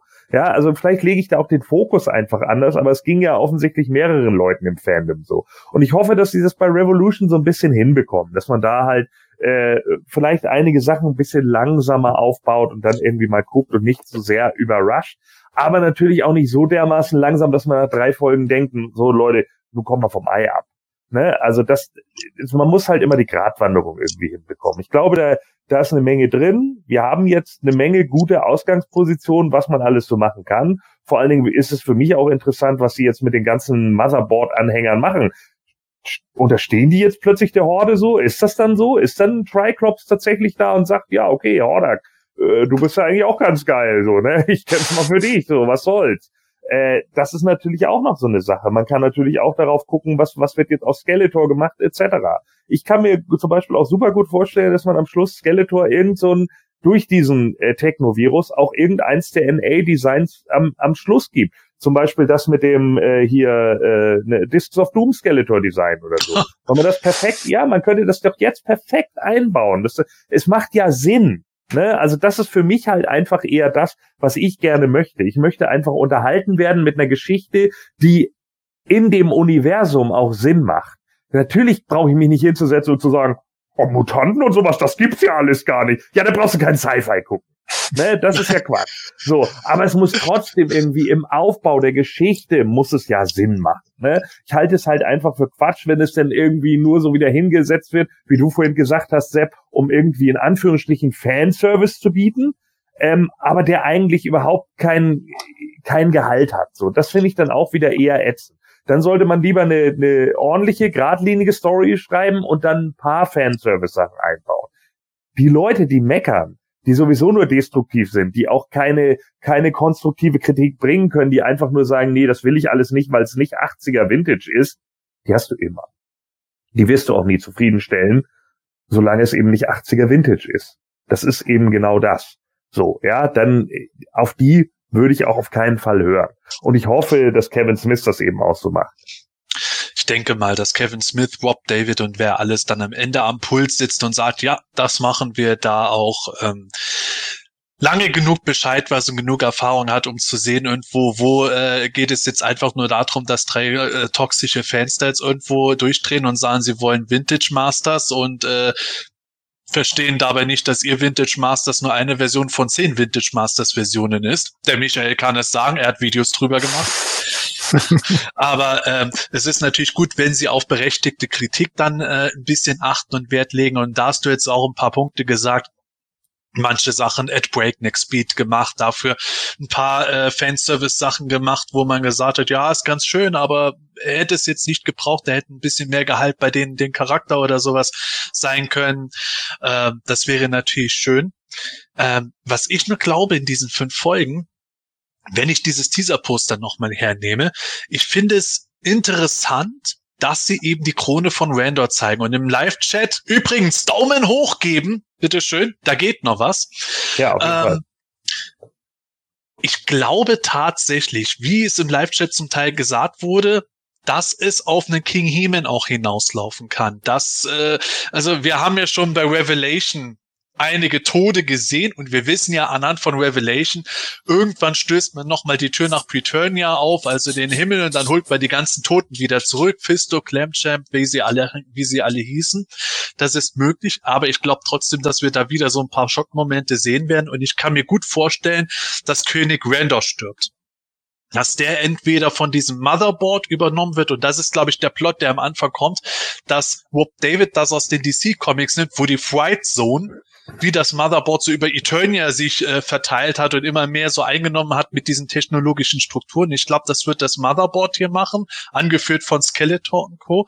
Und dann fällt Randor dem Ganzen vielleicht zum Opfer oder durch ein Attentat. Und dann steht Prinz Adam da, oh, jetzt bin ich König. Und daneben, und daneben steht dann Antra und ich bin die uh, Man at Arms also sowas kann ich mir halt schon vorstellen, dass es da auf King Heman hinauslaufen kann gegen Techno Skeletor dabei. Und äh, deswegen bin ich schon gespannt, ob äh, meine Mutmaßung zutreffen wird und Randor sterben wird.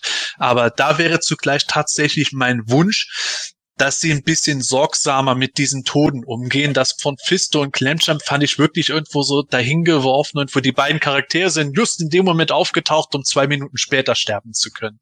Schockmoment.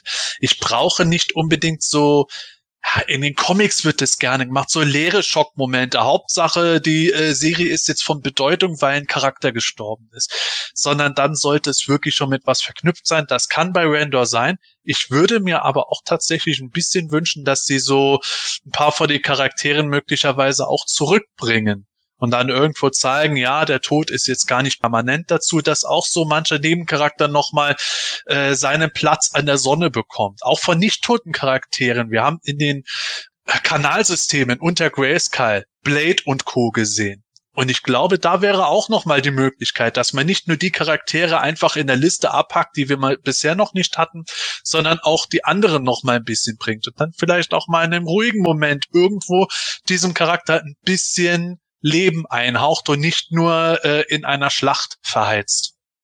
Also du meinst, dass es nicht nur dieses visuelle Name-Dropping sozusagen ist, äh, sondern dass man wirklich auch die, die Charaktere wieder sieht, weil wir haben ja wirklich ganz schön viel abgefrühstückt bekommen. Und was ich noch kurz sagen wollte äh, zum Tod von, von Fisto und Clamchamp, das war wirklich, ähm, muss ich auch sagen, das war schon irgendwo ein bisschen schmerzhaft schon fast, ähm, weil du konntest ja selbst mit dem Tod dich noch einigermaßen arrangieren, dass sie jetzt irgendwie schnell weg waren, aber dann gleich so dieses, okay, es gibt ja noch diesen Hoffnungsmoment, ja, sie waren aufrichtige, äh, wahre, heldenhafte Krieger, sie werden wiedergeboren werden, sie werden in Preturnia leben und dann einfach dieser Moment, Ella Badge ist nicht. Das war schon, also das hat mich sehr an die an die Comics auch erinnert, also in puncto leere Schockmomente, wenn dann einfach äh, die, die Sorceress einfach nur um um äh, pure Grausamkeit zu zelebrieren in, in bester Saw-Manier äh, einfach enthauptet wird. Das sind dann solche Sachen. Das muss nicht sein. Das macht Moto nicht erwachsen und das macht Moto für mich belangloser. Es macht Moto für mich sogar äh, fast pubertär also ja. äh, verjüngt, weil das halt so dieses typische Ding ist, wie man früher Comics gelesen hat, dann als Teenager irgendwann kurz bevor man rausgewachsen ist oder vielleicht rausgewachsen ist, kam man drauf, boah, wie geil wäre das jetzt, wenn das und das und Das hat ja in den Comics in den 90ern teilweise auch den ganzen Rechnung getragen, wie Green Lanterns Freundin, die in den äh, Gefrierschrank gesteckt wurde und lauter solche Sachen, wo die Comics-Schaffenden bei Marvel und DC damals schon relativ schnell gemerkt haben, irgendwie kommen wir damit nicht weiter, weil wenn die nicht mehr 13 sind, dann funktioniert es nicht. Also ja, gebe ich dir recht. Äh, Michael, wie siehst du das? Ähm, ich stimme da grundsätzlich schon zu. Ähm, du hast es ja auch gerade eingeblendet. Das war ja auch in, ähm, was Eternity War, wo der King Hiss ähm, den King Render direkt übernimmt.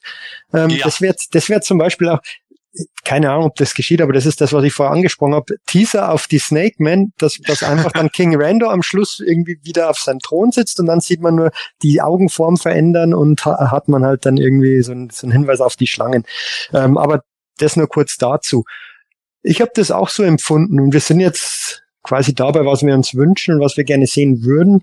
Ich würde mir auch weniger belanglose Auftritte wünschen. Es war wahnsinnig viel Fanservice drin. Ich glaube, wir haben es mal Sepp, du hast das, glaube ich, mal sogar erwähnt, dass, dass fast alle Vintage-Charaktere zumindest mal einen kurzen Auftritt hatten oder mal kurz zu sehen waren, aber halt völlig belanglos. Das ist natürlich dann schon Fanservice, aber dann habe ich lieber, lieber weniger Charaktere und die bisschen mehr Tiefe. Und da, da haben sich, glaube ich, dann viele dran gestört, dass dann eben ein Charakter der natürlich einen speziellen Sinn hatte wie Andra, die, die ja da war, um die, die, die sich nicht in diesem Lore so auskennen, ein bisschen einzuführen. Aber die war doch schon ähm, doch sehr prominent, hat auch dann diese Jugendsprache bisschen mit reingebracht. Da haben sich viele drüber aufgeregt. Ich fand es ehrlich gesagt auch nicht toll. Ich hätte auf diesen Charakter in der Form auch verzichten können. Ähm, das ist das, was der Gordon angesprochen hat. Ich fand den halt einfach, also ich persönlich fand die halt einfach auch nicht gut geschrieben. Da, da ist daran bei mir gescheitert. War mir egal, dass das Andra ist und dass die schwarz ist, das ist völlig egal, aber ähm, war einfach meiner Meinung nach nicht gut geschrieben. Und ich habe es ja vorher schon mal ein bisschen angedeutet. Ich würde mir manchmal ein bisschen weniger Rob David und mehr Dean Stefan wünschen. Also quasi 2000X Cartoon. Ähm, schon auch mal Folgen, die über zwei oder, oder Stories, die über zwei, zwei, drei Folgen gehen, da haben wir schon das Grundproblem, es sind nur fünf Folgen, dann geht das gar nicht. Aber eher so wieder in diese 2000X-Richtung ein bisschen zurück. Ich hätte überhaupt kein Problem mit Monster of the Day Stories, wenn sie gut gemacht sind. Fand ich bei 2000X großartig. Ähm, die Hintergrundgeschichte zu Stinkcore, zu, zu Bad, über He-Man und Skeletor haben wir schon so viel erfahren. Ähm, solche Charaktere näher beleuchtet zu bekommen. Aber Grundproblem, man bräuchte wahrscheinlich 15, 20 Folgen, dann kann man einfach mal eine komplette Folge über so einen Charakter machen. So muss man es in einem kurzen Flashback wieder abhandeln, wie zum Beispiel Merman, den ich eigentlich ziemlich cool fand, aber der hat halt so einen kurzen Screentime gehabt, dann hat er sich kurz nach Subturnia gebracht und dann war der nie mehr gesehen. Schade mhm. drum. Und, und da ist einfach zu wenig Zeit da und ähm, also was heißt befürchte ich, ähm, ich bin da relativ unvoreingenommen und, und, und, und schaue mir die fünf Folgen einfach an und dann gefällt's mir oder gefällt's mir nicht. Und ähm, es wird viele Sachen geben, die mir gefallen, vielleicht gibt's auch Sachen, die mir nicht gefallen.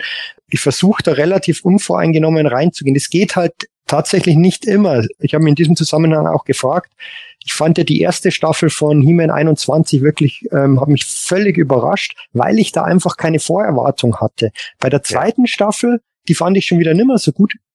Vielleicht war sie auch nicht so gut, aber es kann mit Sicherheit mit, mit einer äh, gewissen Erwartungshaltung zusammenhängen. Und natürlich haben, hat jeder jetzt ein bisschen Erwartungshaltung. Ich erwarte mir zum Beispiel schon irgendwie die Horde und dann auch nicht nur so kurze Alibi-Auftritte, dass Leech, Ventana und Grislow einmal kurz durchs Bild gehen und dann kommt wieder irgendjemand anders daher. Und, und das wird halt einfach, glaube ich, schwierig umzusetzen sein. Ähm, meiner Meinung nach ein bisschen mehr von diesem epischen wieder weg und ich muss da noch, dann, dann, dann reicht Hordak nicht in seiner normalen Gestalt. Nein, ich muss ihm jetzt noch äh, einen Booster verpassen und in den Super Saiyajin Mode äh, bringen. Ja, genau. Ähm, das, ja. das, genau wie beim, das muss überhaupt nicht sein. Die, die Charaktere funktionieren so auch. Und deshalb meine ich auch ein bisschen weniger Rob David, weil Rob David macht das halt einfach furchtbar gerne. Ja. Ähm, ist einfach so. Ein bisschen mehr Dean Stefan. Ähm, ich glaube, Dean Stefan war auch bei Filmation auch schon dabei, oder? Wenn mich nicht alles täuscht. Zwei, zwei, drei Folgen hat er geschrieben, ja. also war nicht äh, viel. Ist jetzt nur ein Name, aber, aber hat ein bisschen mehr wieder in diese Richtung. Ähm, ich glaube nicht, dass wir das bekommen werden, ähm, aber wir sind jetzt bei Wunsch, Wünsch dir was und äh, das, das würde ich mir tatsächlich wünschen. Geht mir ehrlich gesagt aber auch ein Stück weit genauso. Also das Problem ist ja halt einfach dieses Hotshotting, was man da immer macht, ne? Wie du ja gerade richtig sagst, alles ist immer gleich God-Mode. Und das, das nervt einfach, ne, weil du hast irgendwann keine Steigerung mehr. Wir hatten jetzt schon irgendwie eine Evelyn, die mehr oder minder in, im Einklang mit dem Universum war. Okay, wie viel größer geht's noch? Ja, also äh, muss jetzt Zeno aus Dragon Ball Super kommen, damit wir noch irgendwie äh, einen absoluten Gegner haben. Das war halt auch was, was mich auch teilweise einfach bei bei äh, auch Dragon Ball und so irgendwann total gestört hat, ne? weil alle sind nur noch überpowerte Supercharaktere und andere bleiben halt komplett auf der Strecke. Ne? Und das ist halt auch ein großes Problem, weil dann natürlich auch irgendwann die Nebencharaktere auf der Strecke bleiben. Das war ja auch ein Problem, was Dragon Ball äh, zum Beispiel regelmäßig hatte in Anime-Sachen, dass es irgendwann nur noch Son Goku und Vegeta gab, die gegen alle diese Götter antreten konnten oder gegen diese übersteuerten Charaktere. Und die ganzen anderen Nebencharaktere, wie Tenshin Han und bla, die bleiben alle irgendwann auf der Strecke, weil die dann da sitzen, ja, I can't. So, und das ist natürlich auch ein Problem, vor, vor dem solche Writer dann bei Masters of the Universe stehen können.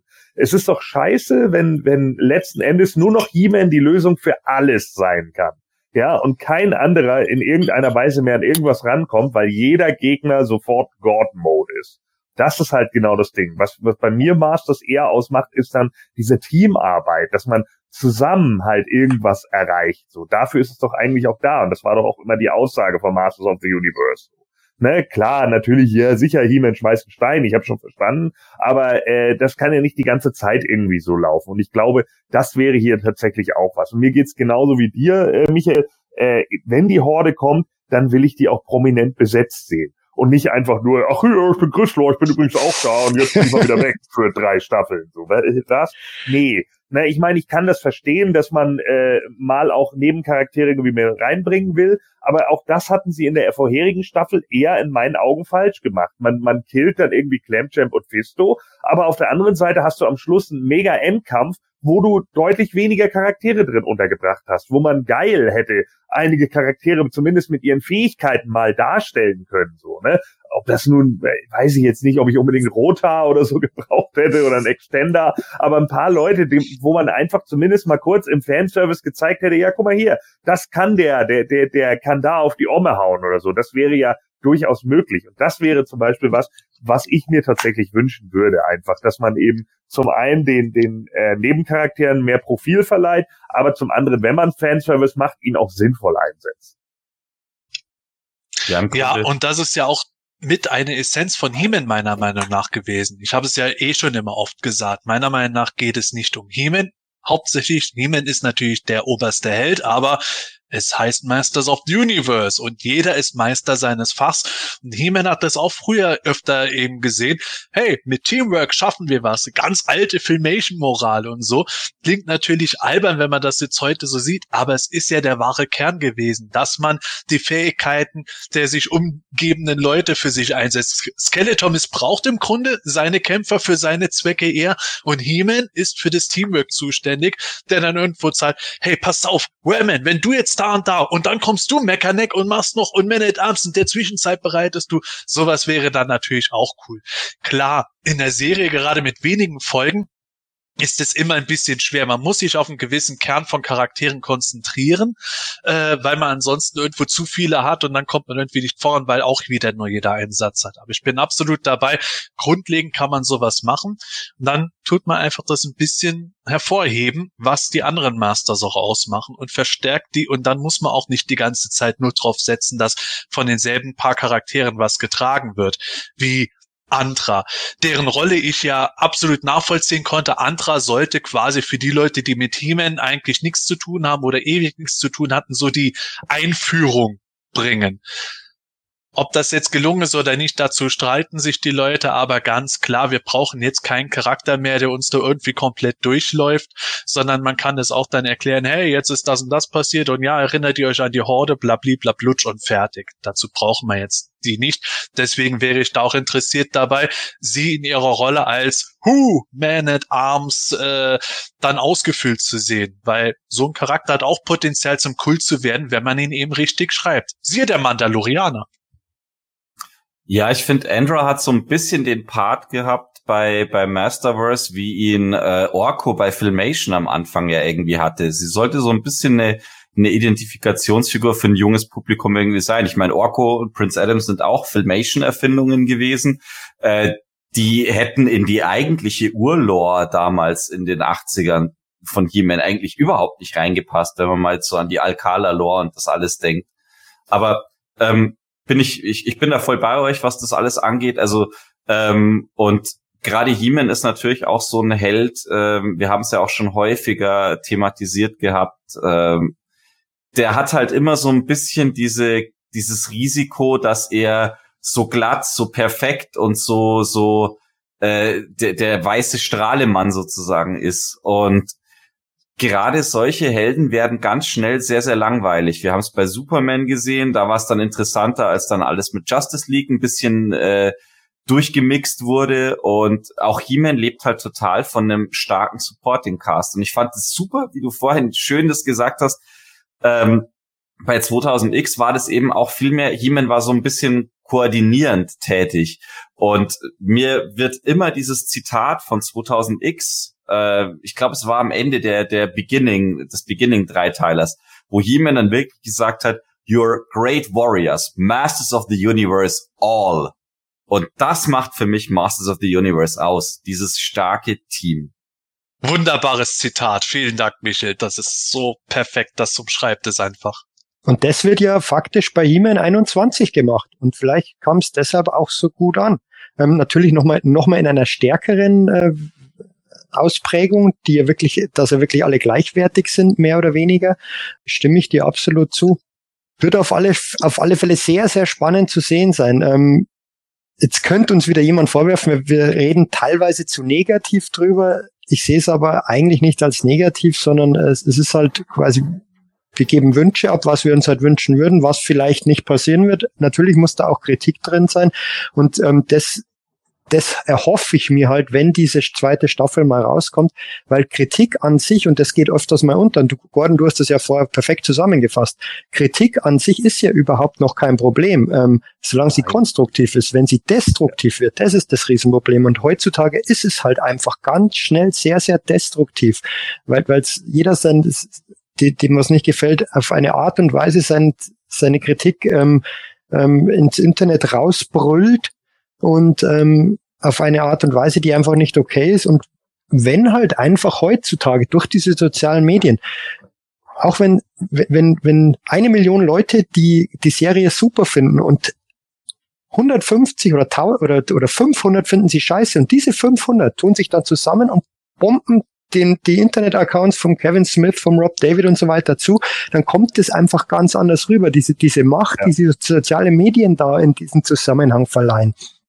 Das ist halt das Riesenproblem. Und dann natürlich schreib, schreib, schreiben wir dann auch nicht, gehen auf den Account von Kevin Smith äh, irgendwie great job. Ähm, sollte man vielleicht tatsächlich mal mehr machen, ähm, dass man wirklich die Leute anspornt, ähm, hey, bombt bombt diese Leute mal positiv zu. Ähm, ich weiß nicht, ob sowas funktionieren würde, aber, aber dieses, dieses wahnsinnig Negative, ähm, Destruktive, das da immer rauskommt, ähm, ich hoffe, dass, dass das diesmal, weil die Leute wissen so ungefähr, was sie zu erwarten haben, ähm, oder die, die, die Revelation gehasst haben, werden sich vielleicht Revolution gar nicht anschauen, aber die meisten schauen es ja doch wieder an und dann rauszuschreien und, und das erste YouTube-Video äh, rauszuhauen. Aber die, diese, diese positive Stimmung, die auch da war, die auch bei uns trotz aller Kritik da war, ähm, das würde ich mir wünschen, dass das mal ähm, auch deutlicher rüberkommt in der Öffentlichkeit. Ja, oft da hat sie ja gerade eben, du hattest es ja eingeblendet, schon mal geschrieben, ne? nach 40 Jahren hat sich halt jeder sein eigenes Masters-Universum im Kopf manifestiert. Sehe ich ganz genauso, habe ich auch, hat ja jeder von uns irgendwo, das ist schon richtig. Das Problem ist halt einfach, und das ist, glaube ich, mit allem so, wie offen kann ich sein? Ja, wie offen kann ich für neue Sachen sein? Wie, wie, wie flexibel bin ich? Wie resilient bin ich vielleicht auch mal gegen andere Sachen? Wie flexibel bin ich, mich auch mal auf andere Geschichten etc. einzulassen? Ähm, und ich glaube, das macht es einfach. Natürlich habe ich auch für mich, äh, und ich kann es immer nur wieder sagen, ich habe auch ein He-Man-Gesicht für mich drin. Ja, deswegen war ich von dem Mondo He-Man ja auch überrascht, dass der so gut aussieht, weil ich mir einfach dachte, ja, das ist für mich He-Mans Gesicht. So cool. Warum nicht? Ne? Es kann ja auch laufen. Das heißt aber deswegen ja nicht, dass ich jetzt jede andere Interpretation von He-Man abgrundtief scheiße finden muss. Es ist doch nicht immer alles nur schwarz-weiß. Es gibt doch auch viele Stufen da drin. Es gibt viele Graustufen und es gibt viele Farbstufen. Und das ist doch genau das. Also äh, klar kann man sagen, ja, Revelation hat mir nicht so gut gefallen. Okay. Ja, aber deswegen muss es ja nicht gleich eine 0 von 10 sein. Es kann auch eine 5 von 10 sein. Es hat mir nicht so gut gefallen. Es war jetzt aber auch nicht der Bodensatz von, von Cartoon. Und ich habe irgendwie das Gefühl, so, und da spielt Social Media oder Medien generell, spielen da halt einfach momentan, medienpädagogisch betrachtet, kannst du das auch wirklich nachweisen, ne? Spielen einfach so eine Sache, weil sie weil sie immer so hammerhart polarisieren und weil sie einfach merken, diese, es gab da gerade auch einen tollen Artikel zu, den hat tatsächlich ein, ein Journalist selber geschrieben, machen wir es nur noch für die Klicks oder so hieß der, ne? Weil sie ständig nur polarisierende Nachrichten gepostet haben, was weiß ich, ob es nun Feminismus ist oder Men going their own way oder ach, was weiß ich nicht, was für ein Schwachsinn da irgendwie immer wieder im, im Internet rumlungert, äh, die dann irgendwie nur erzkonservativ auf ihrem Bereich bleiben, ja, irgendwelche Scheuklappen vorhaben und natürlich nur ihr eigenes Ding sehen. Das wird vertreten und dann regen sich Leute darüber auf. Und man merkt so dieser Empörungswahn, den viele Leute haben. Das, das hat eine unglaubliche Energie für unglaublich viele Menschen, ja. Die finden das halt toll. Da können sie sich dann im Ausleben und dann irgendwie da sitzen. Ja, Mensch, stimmt, das finde ich doof. So, da, da kann ich mich richtig draufstürzen und keine Ahnung. Und ich glaube, dass da, wenn man das tatsächlich mal irgendwie so ein bisschen noch umdreht, äh, mehr so ins Nerdtum wieder zurückgeht, so und sagt, ja, ich kann mich da drauf stürzen und das geil finden. Ja, das ist so eine Kunst, die hatten, haben viele verlernt, glaube ich einfach. Viele haben das einfach verlernt, da zu sitzen und zu sagen, ja, das hat mal richtig Spaß gemacht, das war mal geil. So, ja, das war für mich keine Ahnung, mentaler Sex gerade. Eigentlich müsste mir jetzt eine Zigarette anzünden, so. Weil, wann, ja, weißt du, so, wann, wann, wann passiert das nochmal? Und das sollte vielleicht auch einfach mal jeder, und da nehme ich mich selber gar nicht aus, sollte vielleicht tatsächlich jeder nochmal bei sich auch hinterfragen. Warum konnte ich mich früher total dafür begeistern und warum fehlt mir das eigentlich jetzt? Was du heutzutage natürlich auch ganz, ganz stark merkst, ist, also wir sehen es ja, wir sehen es, ob egal ob das jetzt im Forum ist, ob das sonst in Social Media ist, auch manchmal in unserem Chat hier äh, zu, zu den Videokommentaren und so weiter, ähm, dass man sehr sehr schnell irgendwie mit dabei ist, sobald über irgendein Thema gesprochen wird und mir gefällt etwas nicht, dass ich dann ganz ganz schnell mich dazu berufen fühle, den Leuten, denen es gefällt, meine Meinung um die Ohren zu hauen und zu sagen, ich finde das ja total scheiße und so weiter und so fort. Und das ist jetzt eigentlich genau dieses Destruktive, dieses, dass, dass man sich, und da müssen wir uns, glaube ich, alle irgendwo an der eigenen Nase packen, weil das ist einfach der heutige Zeitgeist offenbar. Das ist das, das ist, wie du gesagt hast, medienpädagogisch, also das ist genau das, wie, wie die Medien heutzutage funktionieren, ähm, dass ich, dass ich den Leuten meine Meinung reindrücken muss und äh, schon fast versuche, den Leuten ihre Begeisterung irgendwie kaputt zu reden. Und das ist tatsächlich etwas, was ich sehr, sehr schade finde, weil man diese Energie, also ich kann dir in jedem Punkt nur zustimmen. Also sowohl bei deinem äh, bei deinem Fazit, was du was du damals über den über den ersten Teil von Revelation gebracht hast, als auch bei dem, was du jetzt gerade gesagt hast, ich kann diese Energie eigentlich so viel besser nutzen, indem ich ja. mich für sich für mich selber mit den Dingen beschäftige, die mir gefallen, woraus ich für mich positive Energie ziehen kann. Ja, das ist auch witzig war, dass ihr das jetzt erwähnt habt, weil wir haben vor dieser Sendung ja auch noch ein bisschen über die Obi-Wan-Serie geredet und da ging es ja auch darum, dem Michael hat die letzte Obi-Wan-Folge super gut gefallen und in unserer WhatsApp-Gruppe hat er dann gesagt, ich weiß nicht, was man daran kritisieren kann. Ich da so, äh, und hab vorhin so ein paar Punkte gesagt, die für mich irgendwo störend waren, wo mal so, wo für mich das Suspend Your Disbelief nicht mehr funktioniert hat. Und auch da waren wir auf dem Punkt, dass ich dann gesagt habe, also ich finde die Serie und die Folge jetzt nicht mies. Ich sag nicht irgendwie, boah, so ein Dreck und überhaupt, was machen die wie wie waren, sondern ich sag, ja, irgendwie, das gefiel mir gut und das hätten sie besser machen können und so komme ich auf den Durchschnitt eher raus. Andere sind wiederum total begeistert und auch das kann man respektieren und gutheißen. Und dann müssen wir jetzt einfach mal bei Revolution trinken, bitte äh, gucken, was uns da erwartet. Werden sie, äh, werden sie aus dem gelernt haben, was viele Leute nicht so gut fanden, werden sie das äh, weiterführen, was viele Leute gut fanden, was erwartet uns. Vielleicht werden wir auch in ganz vielen Sachen mit unseren Erwartungen, die wir jetzt teilweise auch schon ein bisschen geäußert haben, komplett überrascht, weil das Ganze nochmal sich um 180 Grad dreht und wir sitzen da da, boah, damit hätte ich nie gerechnet, aber geil. Oder wir sitzen da, boah, damit hätte ich nie gerechnet. Was ein Kack. Wir werden es erleben. Ich denke mal, wir werden aber auch wie letztes Mal wieder erst einen Teaser zu sehen kriegen, bevor wir was von den Folgen sehen. Und das wäre jetzt meine abschließende Frage an meine drei Kollegen hier. Wenn dieser Teaser kommt, welcher 80er Song wird denn dieses Mal aufbereitet? Michel. Number of the Beast. so oft, so oft wie He-Man eigentlich in der Serie ja schon umgebracht und gestorben wurde, ist es wahrscheinlich I just died in your arms tonight. ich ich glaube, die hängen sich an den Hashtag an und, und nehmen Running Up That Hill. Ja. ich wollte schon sagen, Kate, wo steht er jetzt nicht mehr? Super. Ja, ich weiß nicht, vielleicht bringen sie auch Genesis Land of Confusion. Wäre auch vielleicht interessant. Ja, schauen wir mal, was da geschieht. Aber für uns und für euch war es das für diese Folge erst einmal. Jetzt haben wir einiges über die Masters Revolution geredet. Jetzt warten wir mal ab, was wir davon noch weiter zu sehen kriegen werden. In der Zwischenzeit hoffe ich, euch hat diese Folge gefallen. Wenn ja, ich habe es schon mehrmals gesagt, lasst uns einen Daumen oben da, macht ein Sternchen, gebt uns einen schönen Kommentar ab oder abonniert uns auch. Das wäre natürlich auch super. Dann hoffe ich, dass wir uns bald wieder hören werden. In diesem Sinne, tschüss, bis bald und gute Reise. Ja, hat wieder Spaß gemacht, ähm, über die Themen zu sprechen. Ähm, auch gerade auch mit Revolution, was uns da erwartet.